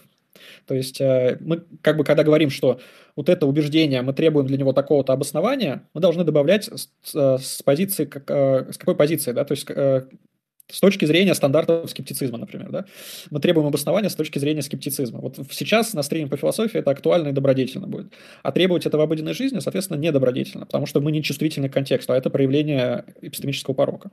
Угу. Да, соглашусь. Эм, уточню еще такой интересный кейс, который также касается того, что мы говорим. Вот э, про эпистемические ценности в целом мы поняли, что для, эти, для эпистемологии добродетели ценность в а, характере самого человека, и дальше мы характер можем как-то отдельно а, исследовать. А, что насчет... Эм, я бы попросил тебя сравнить это с другими, соответственно, подходами. То есть можно ли сказать, что для других подходов там важно и ценно, вот эпистемическая ценность обладает исключительно там знание в полноте? И в чем, в общем, это отличие от э, других наших взглядов в, в эпистемологии вот на ценности? Чем, чем отличается? Насчет эпистемических, в чем разница, на взгляд, об эпистемической ценности? А, да, вот подхода эпистемологии добродетелей от других подходов. Ну, мне кажется, мы это уже, в принципе, при, проговорили, что э, в одном случае это ценность субъекта, в другом ценность истинного убеждения, в конечном счете. Uh-huh. То есть обоснование а... это только проводник. Uh-huh. Здесь то, то есть для них в конечном счете знания, вот для других подходов. Может, что-то там еще сверху ну, На есть. самом деле получается так, что ценность представляет истинное э, убеждение, но а, вероятность получить истинное убеждение с точки зрения фалибилизма, оно будет как бы больше, если мы какое-то обоснование еще приводим. Поэтому мы должны добавить не просто истинное убеждение, а истинно обоснованное убеждение. Но мне кажется, uh-huh. что для вот таких эпистемических конституционалистов ценность представляет именно истинное убеждение прежде всего. Uh-huh. Хорошо. Мне еще такой интересен был аспект вот в этих дебатах, всех и дискуссиях. Вот а, я заметил, что везде в этих дебатах, а, по крайней мере в популярных, с которыми я сталкивался, везде истина понимается, исходя из корреспондентной теории истинности, истина как соответствие реальности. Знаешь ли ты и э, имеют ли смысл проекты, в которых истина изначально будет пониматься как-то иначе? Например, там, как согласованность убеждений, или, может быть, как э, там, наличие системы убеждений, которая является следствием там, наилучшего из проведенных исследований, такой прагматический э, заход брать. А вот почему эти дебаты, ну так, выстроились вокруг именно корреспондентной теории истинности, и есть ли какие-то альтернативные взгляды? Потому что, ну, вот эти сценарии со злыми демонами и прочими вещами, их же ну, можно обойти, сказав, что окей, истину давайте будем понимать не как соответствие реальности, а как согласованные убеждения. И вот у агента могут быть э, там согласованные, обоснованные убеждения, он может быть эпистемически при этом успешным агентом. Вот в чем, в чем проблема, я таких позиций не встречал. Ну, может, я там плохо читал, смотрел, вероятнее всего. Вот э, я бы хотел у тебя спросить, э, что делать с другими э, теориями истины, потому что, может быть, в них тоже есть какое-то преимущество или, или нет. Да, вот это тоже интересная вещь, э, интересный вопрос. Э, ты правильно совершенно сказал, что во всех этих дебатах используется корреспондентская теория истины. И э, экстерналисты, да, вот если мы выстроим какую-то последовательность рассуждений, в итоге они приходят к тому, что конечной ценностью эпистемической обладает истина. Но до этого мы определились, что мы под истиной подразумеваем корреспондентскую истину. Для меня вот совершенно непонятно, что значит, почему корреспондентская истина цена. То есть в чем ценность того, что мои слова соответствуют действительности. Я могу понять, что здесь э, как бы единственная ценность заключается в том, что я могу как-то адекватно взаимодействовать с миром. Да. Если я, э, мои слова этому миру соответствуют, я могу что-то сообщать и так далее. То есть у нас э, будет реализована коммуникация, будет реализована какая-то практика. Наверное, как бы в этом подразумевается истина. Но в конечном счете я не понимаю, в чем ценность просто, да, если мы говорим, что цена сама истина, а не то, что благодаря истине я что-то еще там, да, получаю. А, как соответствие слов в действительности может э, быть ценным? То есть в чем здесь ценность для меня э, не особо понятно. Угу. Uh Мне на самом деле... разных, разности подходов. Прости, да? прерву, да. Мне тоже на самом деле касал, казалось, что... Я сначала подумал, что это связано с тем, что корреспондентная теория просто является самой сильной теорией, и ее как бы от противного принимают, потому что работает с остальными, ну, как говорится, это зашквар, не будем же мы дефляционизм какой-нибудь там принимать и так далее. Хотя, как я видел, согласно Фил Пейпер, корреспондентная, конечно, имеет много сторонников, но там, по-моему, топ-2 сразу идет э, прагматическая, там что такое. То есть они там вполне себе на таком, не то что про сбросы исключительно в пользу а, корреспондентной теории, поэтому мне кажется, здесь не совсем это заслужено.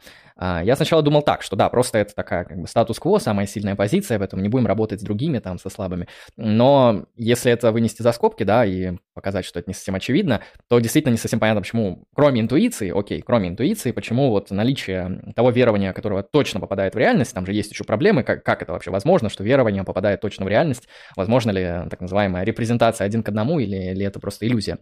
А, это первый аспект, окей, нашел я репрезентацию, что мне это даст. То есть мне лично, вот в моей практике, как я замечал, мне хватает тех верований, которые мне позволяют инструментально достигать других целей. То есть, например, не знаю, сломался у меня тостер. Вот, и у меня возникает исследовательский проект по починке тостера. А, я начинаю, в общем, смотреть, что не так. То есть, может, провод, может, внутри там что-то перегорело, может, света нет. Ну, в общем, у меня гипотезы. Вот так я их бросаю, бросаю в реальность, бросаю. Потом в какой-то момент, хопа, и гипотеза, которую я бросил в починке тостера, а, она позволила мне починить тостер. То есть, не знаю, там застряла какая-то штучка, я ее там подвинул, хопа, и заработала. И в целом я после этого не особо задаюсь вопросом, а действительно ли вот эта вот гипотеза, которая позволила мне починить тостер, условно, соответствовала действительности или нет. Потому что я на самом деле в процессе исследования искал э, как бы практический результат. Я искал те верования, которые позволят мне э, решить инструментальную задачу по выживанию в квартире, потому что без тостера достаточно тяжело, как говорится, хлеб-то надо обжаривать. И, э, ну, это, понятно, такая прагматическая достаточно интуиция, но мне кажется, она, по крайней мере, может быть подтверждена какими-то такими эмпирическими, психологическими вещами, что нам, ну вот об этом Пирс хорошо пишет, он тоже это не особо как-то подтверждает, он показывает, что когда мы попадаем в процесс исследования, мы его заканчиваем, когда обрели сильную веру. И добавить к тому, что она еще и истина, добавить ничего. То есть просто сильная вера, то есть вера достаточная для решения задач в этом контексте, а, и этого хватает. И мне всегда тоже казалось, что как-то вот необоснованно считать, что просто вот есть идеальная корреспонденция между там, пропозицией и положением вещей, и мы об этом узнали, это дает нам какую-то особую привилегию. А, я даже слышал такой интересный мысленный эксперимент, тоже представим два возможных мира.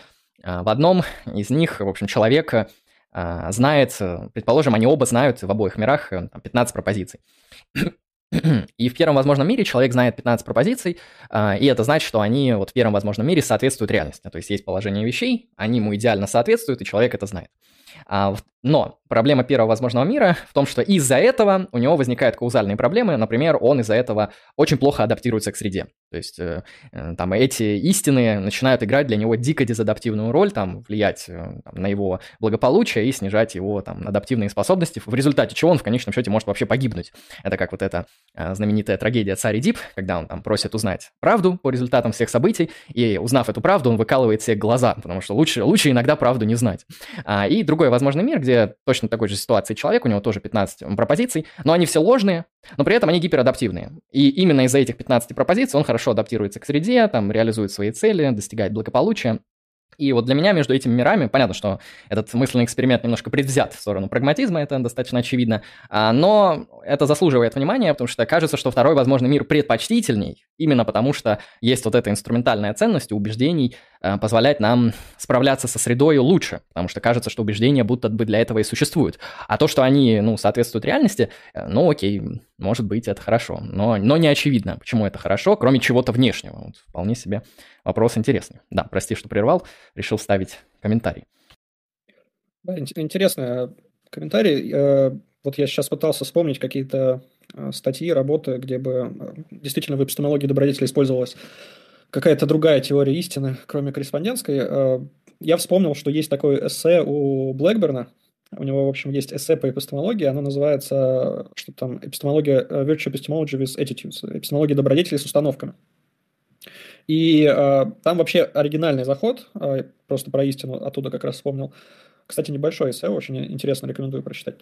Э, он пишет, что дефляционное понимание истины является добродетелью. То есть не э, сама как бы дефляционная истинность, да, как вот в случае корреспондентской теории мы говорим, что сама вот эта и, так, такая истина цена. Он говорит, что деф, принятие дефляционной концепции истины представляет э, эпистемического добродетеля, является эпистемически ценным Очень-очень тонкое различие. Что? Говорю, очень-очень тонкое различие. То есть, да, как бы не сама позиция добродетельна, а принятие позиции добродетельно. Да. Правильно, да? А, да, потому что это позволяет нам в конечном счете э, как раз прийти к интерналистской концепции добродетелей. Потому что, ну, если мы э, как бы говорим о том, что истина – это вот просто там э, расковычивание, как в случае дефляционной концепции, да, или еще что-нибудь такое, то, э, в общем-то, вопрос о ценности расковычивания, он снимается. Если истина – это расковычивание, то почему Голдман? Как бы Голдман может считать, что это ценно, расковычивать, но вот это выглядит немного странно, как какой-то стра- странная вещь. Поэтому, если мы дефляционно понимаем истину, то мы сразу как бы видим, что в структуре знания а, ценностью обладает не истина, а обоснование, потому что это вот как, какое-то проявление нашего, нашего «я», нашего интеллектуального этоса, угу. когда мы формируем персональное обоснование. Интересно. Ну да, надо будет посмотреть. Как еще раз статья называется? Эпистемология добродетелей с установками. Она в каком-то сборнике под редакцией Загзебски была. Uh-huh. Ну, а, то есть под редакцией респонсибилистов, поэтому там, в принципе, Блэкберн вот. Захватили, так сказать. А, хорошо. Я тогда а, еще уточню пару аспектов, которые касаются эпистемологии добродетелей. Мне они достаточно интересны. Первый – это, соответственно, преимущество этой теории. Вот, э, соответственно, ну, все могут указать на проблемы вот этого проекта классического анализа знания, там сказать, ха-ха-ха, посмотрите на кейс с амбарами, у вас там кошмар, ничего не работает, все, все опровергается. А, ну, есть ли какие-то наблюдаемые проблемы а, вот в контексте такого подхода, что является таким самым тяжелым для а, подхода эпистемологии добродетели, на твой взгляд в том числе? Ну, про преимущество мы одно из преимуществ уже назвали, что для эпистемологии добродетелей, по крайней мере, респонсибилистской точно, не стоит вопроса про эпистемическую удачу, и поэтому как бы одним этим фактом кейсы гетьеровские сценарии, они нивелируются. Но есть еще, один, еще одна важная вещь, э, про которую мы еще сегодня не говорили. Э, в конечном счете, э, какая-то... То есть мы должны разграничивать теорию, вот, теорию добродетелей и добродетельный подход. Да? А, там, например, опять же, проведем аналогию с этикой, с нормативной этикой. Мы можем придерживаться а, консеквенционализма, мы можем быть утилитаристами. Это не значит, что мы не будем использовать понятие добродетели в своей теории, в своем языке. Просто мы будем говорить, что добродетель, она как бы является следствием там, действий, которые руководствуются определенным правилом, вот этого, максимизация блага и тому подобное. И мы можем описать добродетельного субъекта. А, то же самое применимо к эпистемологии. Но возникает вопрос, э, как мы можем приобрести добродетели, как они развиваются. И это вопрос очень нетривиальный. Эпистемология добродетелей дает ответ на этот вопрос, что, в принципе, э, э, ответом является экземпляризм. То есть благодаря... Так, у а, нас, у нас связь прервалась. А, ответом является экземпляризм. Угу. Ответом является экземпляризм, да. Сейчас нормально слышно? Да, да, сейчас хорошо. То есть экземпляризм – это теория, что мы э, наблюдаем за теми субъектами, которые уже... Так, опять у нас, опять у нас все прервалось. Не хотят, не, не дают нам рассказать про экземпляризм. А, да, вот сейчас вроде... Сейчас я вроде тебя слышу. Да, вроде, вроде нормально. А, так, про субъектов экземпляризм.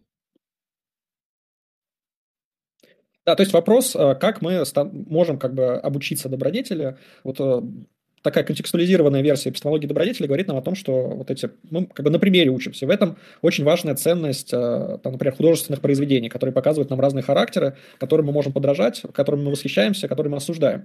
Соответственно, те характеры, которым мы восхищаемся, мы хотим быть на них похожими, и мы перенимаем их э, черты, и тем самым перенимаем их добродетели. В некоторых случаях мы можем также перенимать пороки. То есть здесь есть определенная теория, которая нам объясняет, как э, вот эти вот добродетели могут появляться, формироваться в человеке.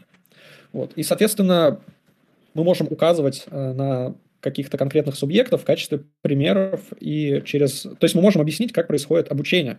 И это, как бы, мне кажется, очень важный, э, важный довод, сильный довод в пользу добро... теории добродетелей и этики добродетелей, и эпистемологии добродетелей, что здесь есть определенная теория вот, обучения. Потому что, окей, вот хорошо, деонтология там кантовская, я могу 10 раз прочитать формулировку там, категорического императива. Да? Поступай так, чтобы максимум твоей воли могла стать основанием всего законодательства. И что?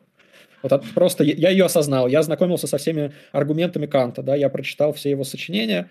А, значит ли это, что я стану добродетельным? Да, значит ли это, что я обязательно буду следовать э, этому категорическому императиву? То есть не хватает чего-то еще. А, вот. А, соответственно, теория добродетеля, она говорит, что это обучение, оно происходит через подражание. То есть характеры, они передаются через подражание. Это преимущество, то, что оно обучаемо. Ну, на самом деле, да, это такая проблема, даже если брать, опять же, по аналогии с нормативной этикой, что в конституционализме, в деонтологии нет модели того, как мы становимся хорошими агентами. То есть на, у нас есть руководство, да, то есть продействуй просто увеличив пользу, продействуй так, чтобы не происпользовать никого в качестве инструмента. Э, вот, и, а дальше сам разберешься. то есть ну, закрываются глаза на вот эти действительно наши предрасположенности, на ноу-хау, на способности. Э, ну, возможно, кстати, я думаю, многие теоретики считают, что это как бы внешне по отношению к этическому вопросу вещь, то есть этический вопрос – это какие действия правильны, а в результате чего вы научились так делать, не научились, это, можно сказать, там, вопрос сторонний, то есть вопрос там теории образования, педагогики, э, политики, социологии и прочее. Возможно, здесь что-то подобное может сработать, э, когда мы говорим, вот, вот эти вот эпистемические блага мы ищем, а какой, какого человека воспитать, чтобы он их достигал, это вот вопрос к психологам, к педагогам, в общем, кому-то, кто не философы. Или такой ответ, на твой взгляд, нерелевантен? Не, вполне, ну, вполне релевантен, э, да. Здесь есть просто еще один, э, тоже как бы связанный с этим вопрос. Э, само понятие, сами, вот добродетели, да, там, например, можем какой, какие-то перечислить добродетели, неважно, этические или интеллектуальные, там, допустим, мужество, смелость, непредвзятость, там, доверие авторитетам и так далее. Все это понятие, как в метаэтике, это называется дисперсное понятие, то есть они включают в себя и нормативные, и дескриптивные компоненты одновременно. А такие там есть плотные понятия, да, например, часто переводят, кстати, толстые и тонкие э, этические понятия, да. Вот плотные – это там э, хороший, плохой. Они только нормативную составляющую имеют, они не имеют как никакой дескриптивного элемента. И, соответственно, теория, которая объясняет, например, э, что-то только в плотных понятиях этических, а это будет исключительно нормативная теория.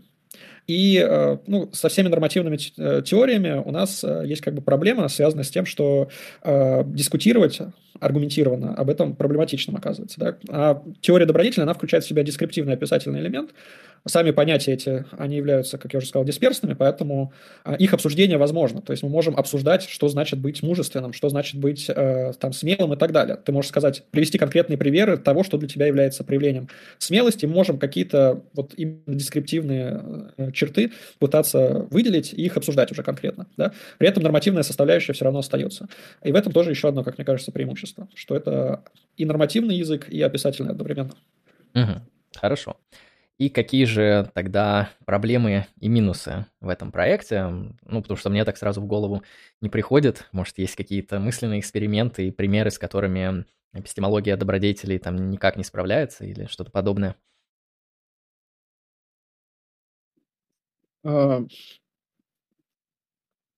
ну, такой как бы вот критики именно эпистемологии добродетелей в целом а, как бы проблематично так назвать. Я даже, кстати, что-то не помню, чтобы были какие-то вот прям работы из какой-нибудь там, например, натурализованной эпистемологии, они такие пишут, нет, вот все ваши эпистем... А, нет, кстати, есть же, есть же, вот как раз я про натурализованную эпистемологию вспомнил. В самом начале я говорил про само понятие добродетели, как оно определяется. Чаще всего оно определяется как э, диспозиции, э, определенные устойчивые черты характера, диспозиции поведения. В случае этики это диспозиции действовать определенным образом, в случае эпистемологии это диспозиции формировать убеждения определенным образом.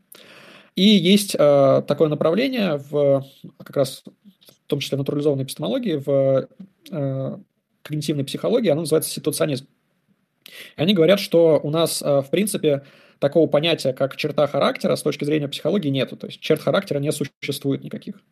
Mm, да, я, я видел, называется ситуация. Да, я видел даже какие-то социальные эксперименты, которые в пользу этого говорят, да, что есть... опровергается наличие устойчивых характеристик в силу того, что ситуация в некоторых аспектах детерминируется по ту сторону добродетелей ваше поведение. Это туда, да, это все да, отсылает? то есть поведение, оно как бы является реакцией на определенную ситуацию, и э, мы можем выдвигать гипотезу о том, что у человека есть определенные добродетели, определенные устойчивые черты характера, но моделируя разные параметры среды, ситуации, мы видим, что он поступает по-разному. Там вот есть э, несколько таких примеров. Э, Наиболее известный из них это вот социальный эксперимент, он называется «Добрый самаритянин». Он, правда, не эпистемология, а этике добродетели как бы посвящен, критикует этику добродетели, но, в принципе, это применимо также к эпистемологии, да, потому что замысел исходный одинаковый, что у нас есть устойчивые эти черты характера. Смысл этого э, эксперимента заключался в следующем. В какой-то там теологической школе его проводили, в общем, э, собрали студентов этого колледжа в Америке, они будущие теологи, какие-то там пастыри, наверное, они, э, им прочитали лекцию про притчу о добром самаритянине, вот, э, и после того, как они выходят с этой лекции, там к студенту обращается человек, говорит, что вот тебе сейчас нужно отправиться в актовый зал и там произнести какую-то вот молитву, как раз посвященную, по-моему, притче о добром самаритянине, Некоторым из этих студентов говорили, что у них э, нет времени, вот прямо сейчас нужно идти, это важное поручение, там только ты можешь его выполнить. А другим говорили, что ну ты можешь не торопиться, там нужно прийти через несколько часов, в общем, и так далее. По пути они должны были пройти от э, вот этого лекционного зала до другого, другой аудитории, и по пути они там видели человека, который спотыкается, падает, у него там какая-то боль происходит, вот видно, что он страдает. И э, вот эти социальные психологи, они говорят, что те студенты, у которых, соответственно, было меньше времени, они практически всегда проходили мимо. Там, по-моему, 70 Те плюс процентов, которые... да, скипали. Да-да-да. Те, у кого много времени, соответственно, они оставались э, и помогали. Да? И э, какой вывод мы из этого делаем? Что, ну, это студенты, в принципе, они одинаковые, что они одинаково прослушали, знают эту притчу о добром самаритянине. В принципе, мы считаем, что они вот э, должны быть наделены подобными христианскими добродетелями помощи э, страдающему и так далее. Но параметры ситуации влияют на их поведение. Следовательно, никакой устойчивой э, диспозиции у них не было. Там э, я сейчас критику всего этого не буду выстраивать. Я читал, там довольно много работ этому посвящено. Основная критика, она связана с тем, что, в общем, не выполняются все требования для операционализации понятия добродетели. То есть э, там вот такие статьи наподобие, что у нас еще нету четкого определения добродетеля, а вы уже пытаетесь провести эксперименты, которые бы опровергали, что добродетели нет. Ну, это же проблема. Понятие. Да, это же проблема для этики добродетелей, да, что у нее, так сказать, добродетели не, со, не совсем прояснены, это тоже такой интересный момент. Да, ну, в общем, такая вот вещь. Там э, еще были какие-то эксперименты с детьми, что как раз вот это больше про интеллектуальные, в том числе добродетели.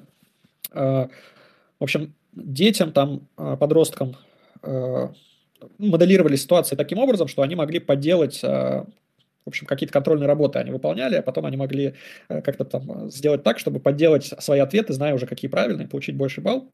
И потом у них э, там спрашивали, подделали они или нет. И там вот в зависимости тоже от ситуации они по-разному отвечали. И как бы вывод о том, что, соответственно, никаких устойчивых нету черт характера. Все зависит от того, как мы моделируем. Есть это эту ситуацию, да, в которой должна проявляться, как бы должна проявляться эта черта характера. Вот. Ну, угу. в общем, да. Слушай, это довольно интересно. Мне, ну, мне эти кейсы тоже достаточно убедительными показались, но сейчас, я думаю, на это можно было бы ответить таким образом. Вот как раз хочу спросить тебя, насколько, может, такой ответ уже есть, может, такой ответ убедительный. А, ну, вот тот же самый кейс, да, вот там, добрый самаритянин не проявил свою доброту, ха-ха-ха, порочный человек, ну, или нету добродетели, как минимум. Um, ну, как мы знаем, в эпистемологии, вот в интерналистской особенно, там было понятие дефитер, то есть вот э, то, что если бы вы знали, вы бы в это не поверили.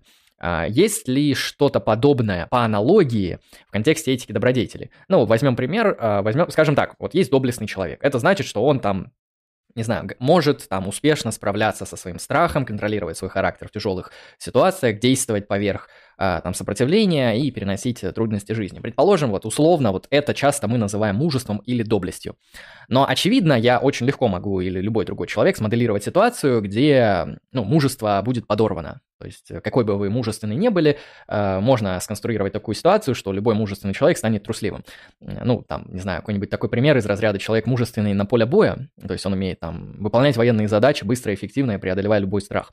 Но однажды его просят выступить на публичном выступлении рассказать о, о том, что такое война, например.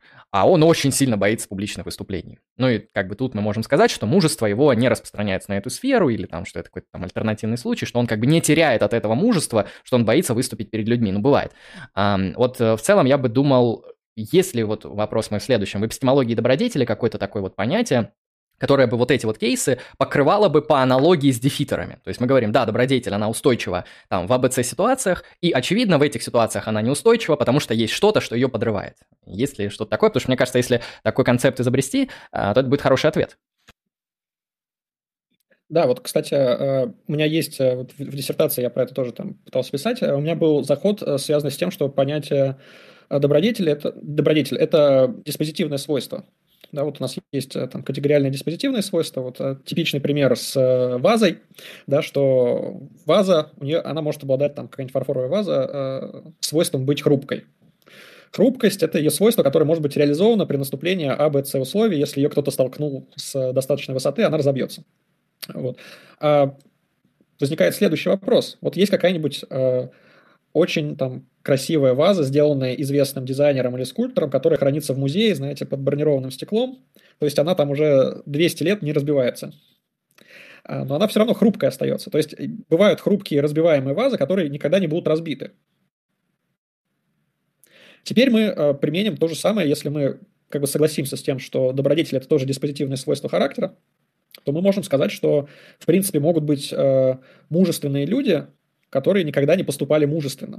То есть ты можешь быть мужественным человеком, но ты никогда не был в таких условиях, когда тебе нужно поступать мужественно. То же самое будет относиться, кстати, и к пороку, наоборот. А, и, кстати, есть очень интересная такая статья тоже, автора я забыл, она э, посвящена как раз э, добродетели как диспозитивным свойствам. А, и там вот прям автор говорит, что могут быть такие честные люди, которые, например, всегда говорят ложь. Да? Потому что э, их как бы свойство быть честным, оно не могло быть проявлено в данных э, условиях, не наступали там условия А, Б, С и так далее, которые необходимы для проявления их честности. им приходилось быть э, там, лгать все время. Да? То есть, соответственно, вот если мы вводим это разграничение диспозитивных свойств, говорим о добродетелях в таких терминах, то, возможно, та проблема, которую ты сказал, она как-то может быть объяснена. Угу. Ну, не знаю, ну, конечно, угу. сильный вариант. Вот, а, кстати, еще один момент связанный. У нас же из-за вот этого разграничения диспозитивности и категориальности, э, в общем-то, на этом строится теория ошибки. Вот это Мэки э, и так далее, да. А там есть теория ошибки относительно цвета локовская, есть вот моральная теория ошибки. В принципе, можно что-то подобное сформулировать относительно эпистемологии, Конечно, это такой был бы интересный, смелый заход. Я пытался что-то в диссертации прописать. Не знаю, насколько удачно. Там, э, видимо, не особо удачно, потому что в переписке э, Константин Геннадьевич Фролов, он там э, просто мне на, на три страницы написал, почему это все не, не должно так работать. Но, ладно.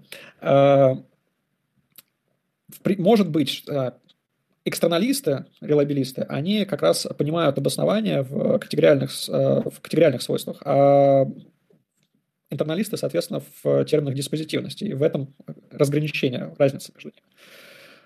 То есть в случае с экстерналистами обоснование оно все время необходимо для достижения истинного убеждения и, соответственно, знания получения.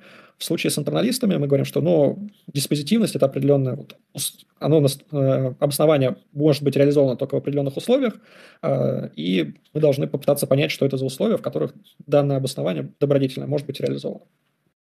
Угу. Ну да, я думаю, это такой, получается, вот различие может сильно снять некоторые проблемы, не то, что может разрешить, но как этим, как шпателем так замазать и на какое-то время от них э, отойти, это нормально. А, хорошо, ну я тогда спрошу теперь вопросы уже скорее к тебе, как э, к мыслителю, как исследователю. А, ну, собственно, ты, получается, не, не первый час и не второй исследуешь эпистемологию. А, есть ли у тебя на данный момент какие-то эпистемические убеждения, которые ты вот придерживаешься. Потому что иногда бывает так, что человек исследует одно, взгляд у него другое, а другие. Вот хочу узнать э, твои эпистемические так, взгляды, склонности, предпочтения. А, ну, в целом, э, я как бы с, с, персонально обоснован, в том числе в интерналистской концепции обоснования. То есть я, я ей как бы доверяю. А, мне кажется, что это действительно работает. А, ну, мне просто кажется, что мы можем ее экстраполировать в историю, на самом деле увидеть, что подобных взглядов придерживалось большое количество классических философов. В частности, мне кажется, что Декарт и Лок, они тоже чего-то подобного придерживались. Вот у меня была там статья, посвященная новой проблеме злого демона, и там как раз есть две цитаты из этих авторов, которые показывают, что, например, у Лока там у него есть э, такая фраза, что если человек не достиг истины, но пользовался всеми способностями, которые дал ему его Творец, то он как бы поступает хорошо. Соответственно, если нет, то неважно даже, если он достиг истины, а, но сформировал ее случайно, то это плохо. То есть я вижу в этом абсолютно интернализм, причем в стиле эпистемологии добродетелей. Для меня это было очень приятно обнаружить. Примерно то же самое можно у Декарта увидеть. Uh-huh. То есть я в целом с этим согласен, э, и как бы мне нравится, что эта теория, этот подход сейчас развивается, хотя как исследователь я устал от э, эпистемологии добродетелей, вот пока делал э, диссертацию, поэтому именно вот какой-то такой теоретической э, эпистемологии добродетелей в ближайшее время я, наверное, не хотел бы заниматься. Вот я вначале сам говорил, что мне нравится идея скрещивания эпистемологии добродетелей с философией науки. Может быть, в ближайшее время чем-то вот в этой области постараюсь заниматься. Угу. Интересно. А, и раз тебе подобная точка зрения близка, какие, не знаю, три, пять эпистемических добродетелей ты считаешь ну, самыми важными, самыми центральными, а, ну, например, в контексте своей жизни, в контексте своей практики, что, что для тебя вот э, like matter, э, что имеет значение в контексте вот эм, улучшения своего эпистемического характера? Только эпистемического. Ну, я uh-huh. уже говорил о том, что э, я как бы согласен с тем, что добродетельность, добродетель одна только, и это умеренность, то есть вот понимание того, в чем состоит мера относительно какого-то контекста. Э, неважно, контекста, связанного с действиями. То есть добродетельное действие – это умеренное действие. Там э, мужество – это вот э, среднее значение между трусостью и безрассудством, как там у Платона, да, вот эти примеры.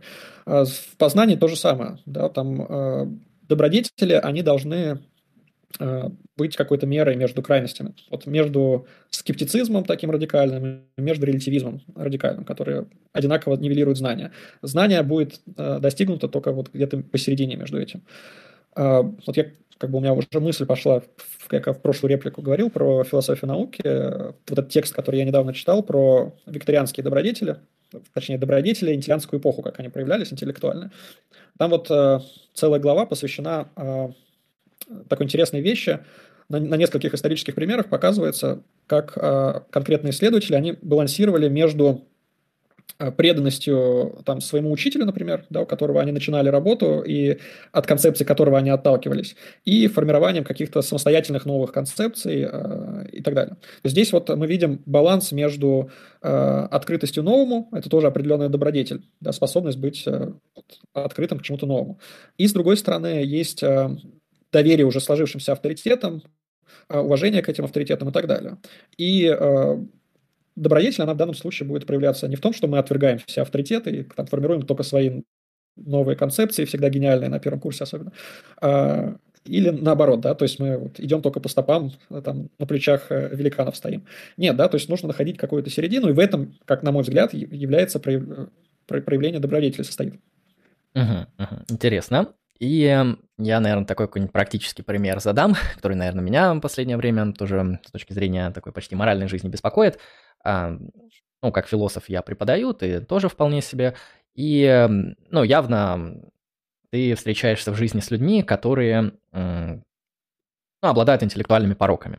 А, может, это там люди, с которыми ты работаешь, может, это студенты, может, это челики в интернете, может, это люди в чате, может, еще какие-то люди, а, которые вот варятся в около философской тусовки, обладают эпистемическими пороками. И у меня сложился такой как бы почти утилитарный принцип, потому что я к консеквенционализму в этике склоняюсь, а, что с этим, этим людям не надо ничего там не доказывать, не объяснять, там, не показывать, э, ну, пока они не лишаться некоторых эпистемических э, пороков, ну, как минимум, там, пусть у них будет открытость, то есть они готовы услышать а, новую точку зрения, а, максимально непредвзято, хотя бы там в течение 10 или 15 минут. А, и вот у меня такой вопрос, э, что, дел, что делать вот в подобных практических ситуациях? То есть ты, соответственно, как исследователь, э, явно обладаешь большим количеством эпистемических добродетелей, чем там многие другие люди, а, но в твоей практике приходится сталкиваться с теми, кто ими не обладает, а, и нужно ли к этим людям там быть академически снисходительным или академически закрытым, или академически щедрым? Как бы ты в подобных ситуациях реагировал, как бы, на твой взгляд, это все разворачивалось? Потому что я иногда просто как бы заранее чувствую, что спор не имеет значения, я потрачу время, силы и все остальные свои важные ресурсы, которые мог бы направить на людей, которые открыты, и лучше промаксимизирую пользу. То есть у меня ответ примерно такой. Может быть, у тебя какой-то иной и другой? А, ну, в принципе, я с этим согласен. Как бы, опять же, вот этот мем про то, что попугай научился говорить, э, зависит от контекста и защитил диссертацию по философии. В общем, он, он здесь ко мне тоже в том числе применил. А что, а, опять же, вы, как бы, как выстраиваете коммуникацию с кем-то, вы должны, во-первых, э, понять, в каком контексте непосредственно она выстраивается. Да, это дружеская беседа или это академическая аудитория. Это два разных совершенно контекста. Во-вторых, вы должны понять, э, кому это сообщение предназначено, и свое сообщение в соответствии с этим контекстуализировать тоже. Потому что одно дело, если сообщение оно направлено на э, студента-философа, другое дело на студента-не-философа, третье направлено на какую-нибудь э, бабушку в автобусе и так далее. Да, то есть э, разговаривать с таксистом о справедливости в России, ссылаясь на Роуза, теорию справедливости Роуза, да, это недобродетельно. А с точки это именно эпистемически недобродетельно, потому что вы э, отсылаете к тому, что этот человек не может принять. Э, это не, не означает, что он порочен. В данном случае вы порочными оказываетесь, интеллектуально, по крайней мере, порочными. Поэтому, кстати, вот всякие такие штуки, связанные там, с каким-нибудь неймдропингом э, и постоянными ссылками на что-то вне академической среды, даже зачастую вне, в академической среде, но не, которая не занимается профессионально вот этой сферой, допустим, да, э, меня они немного пугают очень часто. Я, я не знаю, зачем люди а, так поступают, да, как, какая, какая мотивация, потому что э, цели коммуникации, они не будут достигнуты в этом случае. Вот там я, я называю какие-то имена, говорю, вот там читайте них. Да. Но если вы занимаетесь э, геодезией, то для, для вас это сообщение пустым оказывается. Ну да, это тоже немного странно, потому что там, окей, я не разбираюсь в экономике, мне вот там какой-нибудь экономист говорит, ну, прочитайте там 46 статей про экономику Сингапура вот за последние там столько-то лет, вот вам ссылки. Но как бы я не экономист, и, как я знаю, большая часть научной литературы, она работает так, что ее в большей степени понимает человек, который этой сферой профессионально занимается. То есть можно насоветовать даже философских статей, да, но очевидно, что то, как поймет эти статьи философ и не философ, это достаточно различное понимание, поэтому действительно я с тобой соглашусь, что это просто порождает больше дискоммуникации, то есть, наверное, просто желание как бы послать человека, то есть по большей части. Не всегда есть исключения, но в целом э, не стоит так делать. Это проблематично. Да, сейчас я отвечу на донат. Да, Тут... Кстати, кстати угу. здесь... Э, а, да, скажи, и я потом прервусь. Да нет, давай, там угу. ничего важного. Так, а, я ем, э, ну, так сказать, э, те самые вещи, которые никто никогда не ест, и вообще не стоит их есть. 100 рублей, спасибо большое. Здравствуйте, не могу найти английскую версию философии и философии, книгу, которую вы рекомендовали на стриме про старт философию. Гляньте сами, такой книги на английском не существует, может, там название другое. Ну, скажем так, она есть переведенная на русском, я читал ее на русском. Я тебе сейчас скину пост, многоуважаемый донатор, где я ее прикрепил, то есть она скачивается. Вот, а мы, если что, там за все авторские права, там все одобряем и одобряем, все неодобряем и одобряем, это вот особенность площадки, что она позволяет такой обмен совершать. В общем, зайди на этот пост, я его скинул в чатик. Открой первую книжку, называется «Ларс Свендерс. Философия философии в ЕПАБе». Вот, и ознакомься. Спасибо за донат. Так, это был сторонний донат. И всем спасибо, кто донатит. Сегодня донатов мало, зато тема интересна. Хорошо, это, этот мы кейс раскрыли. У меня тогда еще такой интересный момент, еще у меня парочку их осталось, будем понемногу на сегодня сворачивать. Мне интересно, вот, э, знаешь, если человек приходит в метаэтику, то первое, что ему надо сделать, это победить теорию ошибок. То есть, э, грубо говоря, если вы победили теорию ошибок, то у вас, походу, сильная, сильная теория. Если вы пришли в нормативную этику, то вы... Спасибо за донат.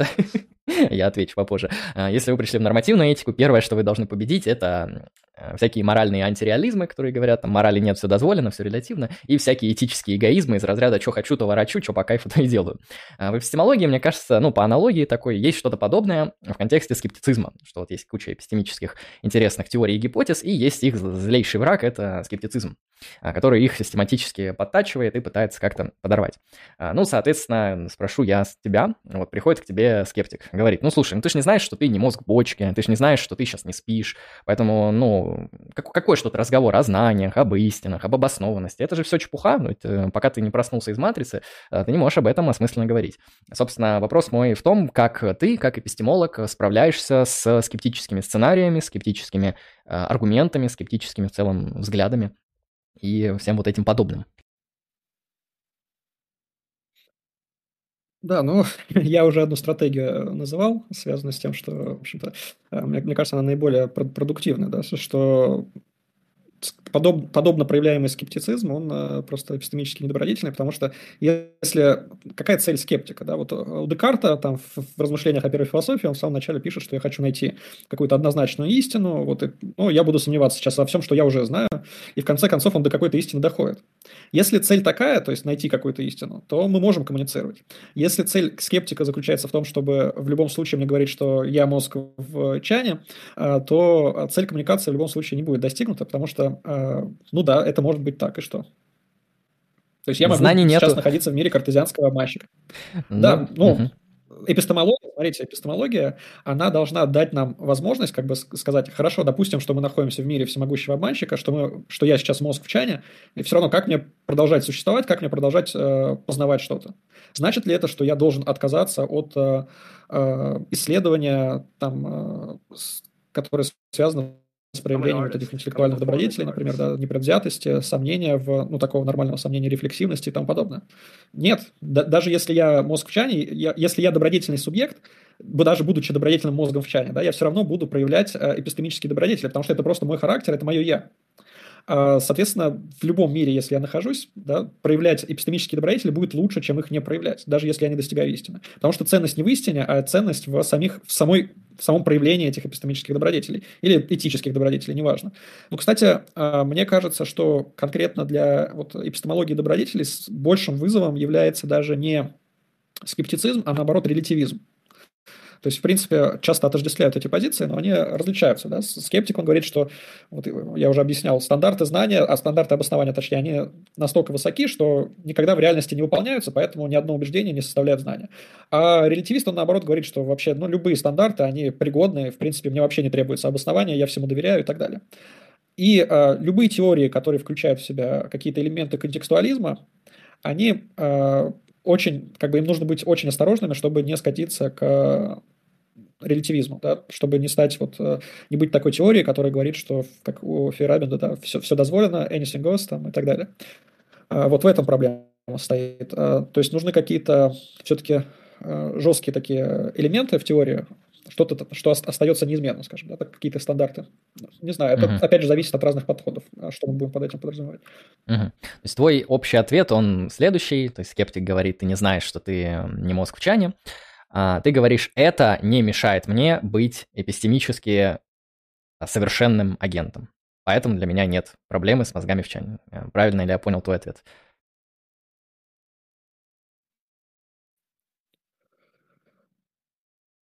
Да, uh-huh. в принципе, да, и как бы еще один такой момент, он, э, как бы мне кажется, все время э, исподволь проявляется вот в этих скептических аргументах, что как бы мне есть какое дело, там, являюсь я мозгом в чане или нет. А, как бы если я мозг в чане, то, что я вижу вокруг, вот это вот там маты, которые я пью, там ноутбук, на который я смотрю, а, и у меня нет возможности не быть мозгом в чане, да, то для меня это и есть реальность.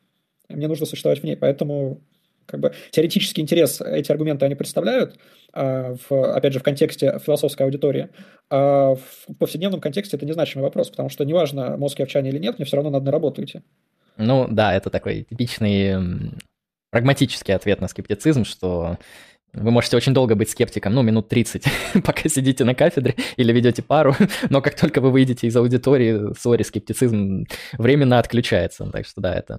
Э, ну, многие считают, что это неубедительно, но, по-моему, это как раз-таки, если философские убеждения отключаются, как только вы перестаете от них про них говорить, это очень убедительно против этих философских убеждений. То есть, ну, есть реальное основание считать, что с ними что-то не так. А, хорошо, а вот всякие скептические аргументы, там, связанные там, с бесконечностью обоснования, с цикличностью, там, обоснования пропозиции, с тем, что а, там стандарты знания, которые мы вообще обнаруживаем, ну, там, не знаю, а наука, а вот эти эпистемические совершенные субъекты, что они там всегда могут ошибаться, что это все там скоррумпировано, что все там подкуплено, может быть, и так далее. Вот такие более слабые доводы, более редкие. На них бы ты как отвечал? Насколько я понимаю, в э, современной эпистемологии все-таки, в принципе, инфалибилистов нету. То есть э, тех людей, которые говорили бы, что у нас обоснование оно вот должно быть непогрешимым, э, таких людей там, после Декарта они были, а сейчас, судя по всему, их особо нету. То есть все говорят, что вот обоснование оно должно быть фалибилийским. Другое дело, э, что это значит, да, в каких случаях оно может быть погрешимым, в каких нет. Э, опять же, если мы это будем связывать с максимизацией истины, мы придем к конституционализму эпистемическому в данном случае. Э, если мы будем говорить о том, что как бы вообще отвязываемся от истины, мы придем к интернализму эпистемическому.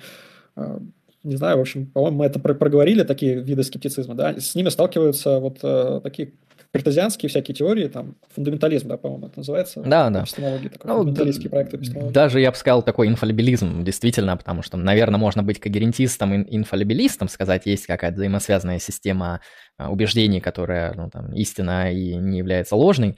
А, но действительно, я вот, к счастью, эпистемологи, они, ну, не очень к инфалибилизму относятся, это очень большой прорыв в эпистемологии, но вот в комментариях, знаешь, приходится тоже читать, там иногда люди вот реально приходят, говорят, там, ну, ни одному научному исследованию нельзя доверять, потому что есть шанс, что они куплены. Следовательно, вот научных знаний нету, а наука это эталон знания, поэтому ну вообще никаких знаний нет, идем, идем домой, расходимся. А, да, ну то есть люди действительно, походу, стоят на гипервысоких стандартах знания, но мы их можем, соответственно, послать за их порочность, нужно поменять стандарты, подумать об их обоснованности. Хорошо, со скептиками разобрались. Ну и, наверное, последнее, что тоже лично мне интересно, вот э, есть такой тоже... Но есть еще, uh извини, есть да. еще скептицизм, с, э, связанный с удачей, вот то, что да, да. скептицизм, он немного другой же, потому что гетер, гетеровские сценарии, они показывают, что знание может быть связано с удачей, а, и как бы это исключает, да, потому что со времен Платона нам кажется, что вот знание это должно быть что-то такое устойчивое, однозначное. У Платона, кстати, там есть понятие такое в диалоге Минон, а, там есть а, такая метафора со статуями, дедаловыми статуями, которые нужно связать, чтобы они стали устойчивыми. Там Сократ говорит, что вот и убеждения, их тоже нужно связать, чтобы они стали устойчивыми. Да? И, соответственно, вот этот элемент удачи, если у нас вторгается, то как бы, а мы все время можем такие примеры привести, то, следовательно, знание невозможно. Получается, что у нас знание всегда неустойчивым оказывается. Опять же, возвращаясь к тому, что эпистемология добродетели преодолевает этот скептицизм, потому что для нее понятие удачи вообще оно оказывается не актуально. Да, мы об этом mm-hmm. говорили уже. Да, да. А, и последний вопрос, потом отвечу на донат. Это связанный с проектом прагматизма, который лично мне нравится очень в эпистемологии. Я, конечно, эпистемологией глубоко пока еще не начинал заниматься, но вот прагматизм мне показался достаточно интересным, убедительным. Там Дьюи, Джеймс, Пирс, такие классические прагматики, на мой взгляд, сделали очень, очень интересный такой подход в эпистемологии, который по-разному развивался, но вот мне э, классика кажется убедительным. Как тебе проект прагматизма? Видишь ли ты в нем что-то там интересное, что-то неинтересное?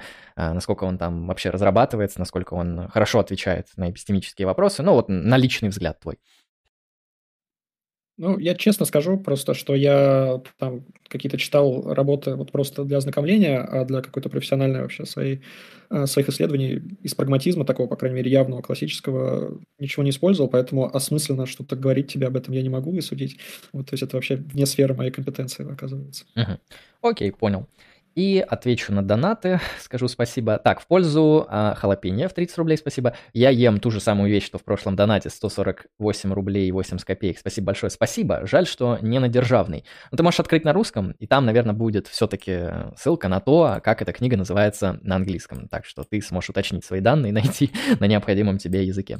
Так, в, в поддержку халапеньо в 30 рубля а, люди, ну, которые, так сказать, близки к кое-какому государству на Ближнем Востоке, какое-то имеет имеют отношение к существам, которые находятся в аду. Вот так я переведу твой донат, спасибо. спасибо за 33 рубля, благодарю. А, отлично, хороший, хороший очень стрим, очень интересный, очень много таких эпистемических вопросов мы подняли и раскрыли, э, слили, как говорится, скептиков. Это самое интересное, что приходится делать в эпистемологии.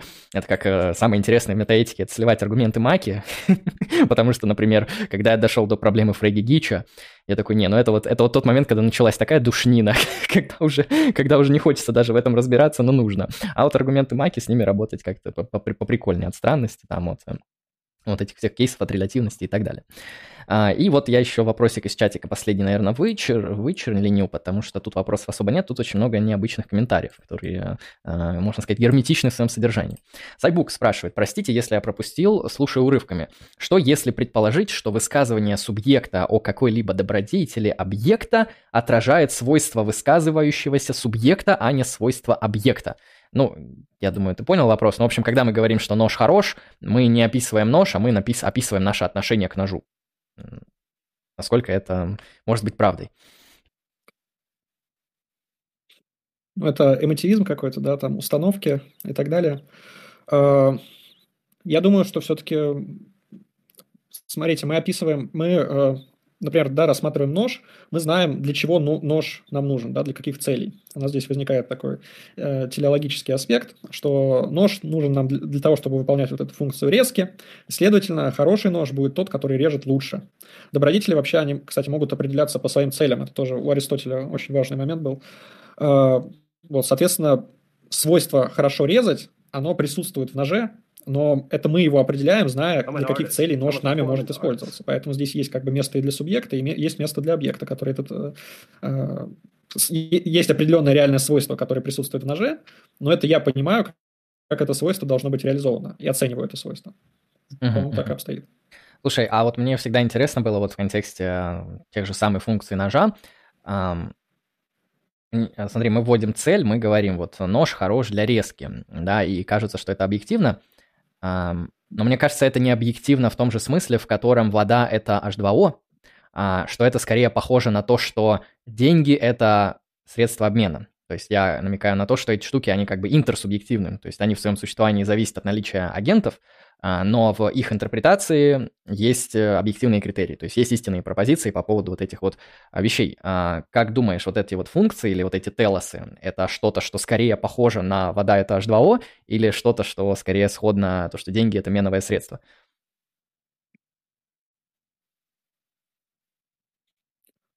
Uh, То есть э, мой как бы клейм в том, вопрос. что цель ножа привнесена а, агентами. И вот получается, я, мой вопрос в том, если бы был возможный мир, в котором есть нож, а, но там никогда бы не появилось ни одного агента, который мог бы им пользоваться, остался бы нож а, хорошим? Вот, или, или он бы потерял это свойство? Мы просто нужно различать а, локальные и общие цели. Да, есть локальные телосы, есть а, общий телос. Вот, а, например, как это звучит применительно к эпистемологии, вот именно к, эпистемологии респонсибилистской, например. Опять же, возвращаясь к обсуждению истины, для там, Коут или Монтмаркета истина – это локальная цель познания как бы вот в, конкретные там формирую конкретную пропозицию, конкретное убеждение, я стремлюсь к тому, чтобы это убеждение было истинным. Это локальная цель. А есть общая цель. Общей целью для респонсабилистов будет э, проявление эпистемических добродетелей. То есть я как бы конкретную пропозицию познаю, стремлюсь к тому, чтобы она была истинной и обоснованной, но в целом моя э, эпистемическая жизнь, она руководствуется принципом э, максимизации, как бы, нехорошо говорить максимизация, здесь сразу нас привяжет к утилитаризму какому-нибудь, проявления просто, да, эпистемических добродетелей. То есть я, вот у Аристотеля примерно то же самое, связанное с этикой. А, у меня есть конкретное действие, которые я могу совершать добродетельно, я стремлюсь вот в этом конкретном действии что-то реализовать. Например, вот у нас был э, случай с пожарным, кейс, да, здесь э, локальная цель э, этического действия – это спасти конкретного человека из этого пожара. Но в целом, как бы, добродетельная жизнь этого пожарного, она не, не исчерпывается тем, что он делает в этом локальном случае. Э, в целом, его добродетельная жизнь – это то, как он вообще проявляет, стремится ли он вообще быть мужественным, стремится ли он выполнять свои обязательства, смелый он или не смелый и так далее. Да? Применительно к ножу, э, как бы есть локальная, локальная функция, локальный телос существования этого ножа. А есть общий телос, как бы зачем ножи вообще нужны. Вот какой-то конкретный нож, он может быть просто выставочным образцом, да, который, опять же, лежит в музее, на который смотрит, он ничего не режет. Но это не опровергает того, что общая цель ножей э, – это резать вещи, а не лежать в музее. Да? И когда я смотрю на этот конкретный нож, который никогда не использовался в качестве ножа, я все равно понимаю, что это нож. Просто э, он никогда не выполнял свои локальные цели, но это и не важно. У него все равно есть общая цель. И вот этот статус этой общей цели, а, его граундинг, он в чем? То есть мне иногда кажется, что это похоже на концептуальную истину, а там холостяки неженатые мужчины, так же как ножи — это средство для там, резания определенного типа, кухонного. Это высказывание, оно истина благодаря какому-то естественному граундингу ножа, или это просто концептуальная какая-то такая истина, а просто набор понятий, связанных вместе?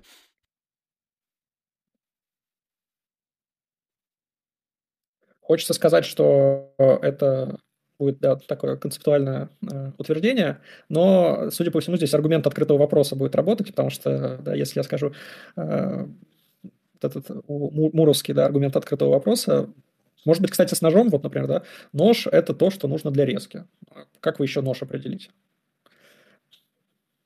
Какие есть еще определения? Если можно uh-huh. дать какое-то другое непротиворечивое определение, с которым компетентные носители языка будут согласны, а, то мы скажем, что это было не концептуальное определение, да, не аналитическое такое высказывание. Если мы говорим, что нож – это то, что предназначается для резки, и, в принципе, все компетентные носители русского языка согласны с этим высказыванием, то, наверное, да. Угу. Хорошо, да, интересно. Ну да, я загуглил первое определение ножа. А, нож – это инструмент для резания, состоящий из лезвия ручки, а также режущая часть э, инструментов. Ну, да, то есть тут надо как бы... Ну да, его нужно там ut- уточнить, например, сказать там кухонный нож, и тогда будет понятно. То есть э, там артефакт э, для резания предметов кухонной утвари а еда. да, в целом интересно, интересно.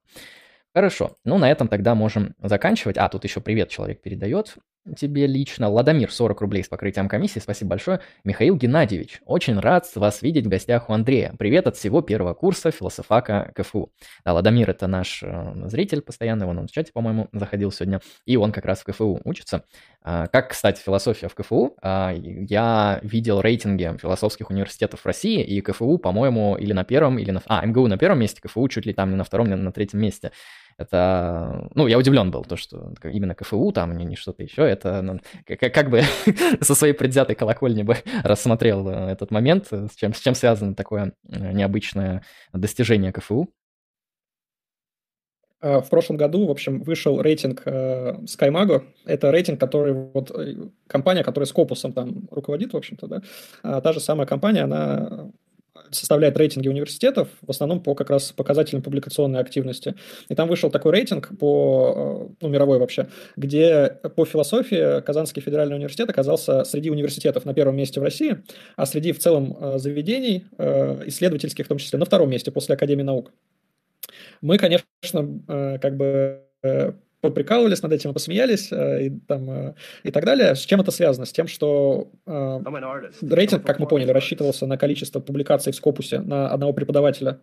Вот у нас, получается, там, наверное, около 30 преподавателей, которые занимаются философией всего, а там в МГУ в каком-нибудь, мне кажется, человек 500 вообще. Я не знаю, там какие-то полчища, в общем, табуны преподаватели буквально. Да? А публикаций много, причем многие из этих публикаций, они написаны не нами, а написаны, например, какими-нибудь психологами, но поданы в журнале, который индексируется как философский журнал. И эти публикации засчитываются на наш счет, и этот рейтинг как бы получился такой, что там даже не в России, а в Восточной Европе КФУ получился на первом месте по философии. Поэтому, да, если хотите учиться в лучшем как бы месте по философии, поступайте в КФУ, вот, там первокурсники не дадут соврать. Ну вот, Ну, а так, конечно, да, ну, на самом деле, в КФУ у нас э, просто довольно маленькое отделение относительно, допустим, Вышки, относительно СПБГУ, таких крупных центров, даже относительно Уральского федерального университета. У них там много довольно кафедр. У нас всего, как я уже говорил, две философские кафедры. У нас сосредоточено на социальной философии.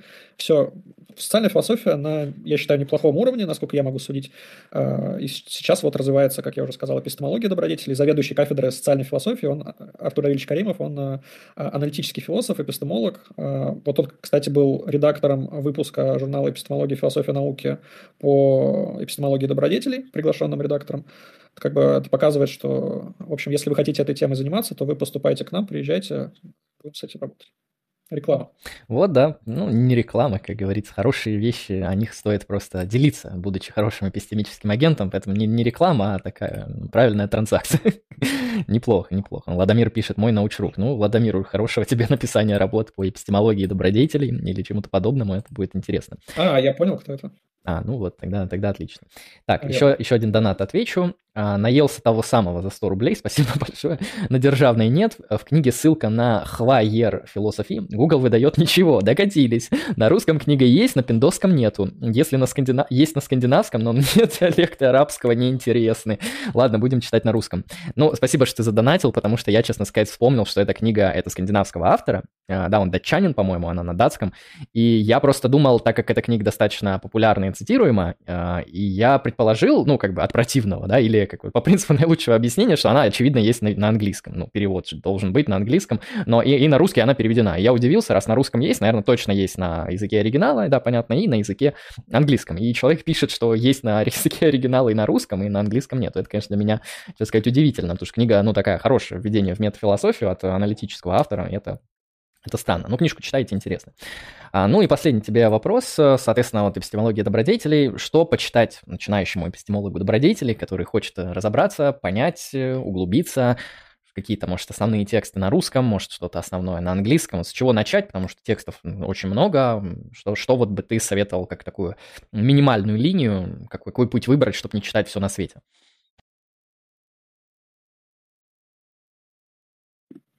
Ну, вот на, на русском языке, в принципе, есть э, только одна монография обзорная. Если как бы вы на английском особо не читаете, можно на русском ее посмотреть. Там все обзоры есть. Она так называется «Эпистемология добродетели», автор Артур Ильич Каримов. А, вот есть еще Каримова а, книга, которая называется «Очерки современной эпистемологии». Там есть отдельная глава, посвященная интеллектуальным добродетелям. Ее тоже можно посмотреть в сжатом виде. А, из иностранных источников. Ну, для как бы наслаждения и успокоения души стоит прочитать Никомахову этику. А, вот. И именно из современной эпистемологии добродетели, такое вводное, чтобы я сказал прочитать, это книжки Загзебски. Там у нее есть э, наиболее а, такая известная книжка, это, она так называется «Добродетели ума», «Virtues of the Mind». Там что-то какое-то дополнение наподобие что-то этические основания знания что-то такое. Вот это такая обзорная работа, она в 90-е годы написана. Вот ее можно почитать, она написана с э, респонсабилистских позиций, то есть интерналистских, в принципе, вот которым я более-менее лоялен, но там, естественно, дается какая-то полемика с предшествующими подходами. Проблема с э, экстернализмом, то, что там нет таких крупных обзорных работ, а, там в основном статьи. Вот, например, наиболее известная статья, вообще первая статья по современной эпистемологии добродетели, это «Плод и пирамида. А, спор между когерентизмом и фундаментализмом в эпистемологии», автор СОСа. Вот ее можно прочитать, она не очень большая. Ну, всякие, понятное дело, там вещи, связанные с GTB-анализом, они а, необходимы, прежде чем приступать к эпистемологии добродетелей. Вот так вот, вот такой вон гайд, многоуважаемые начинающие эпистемологи.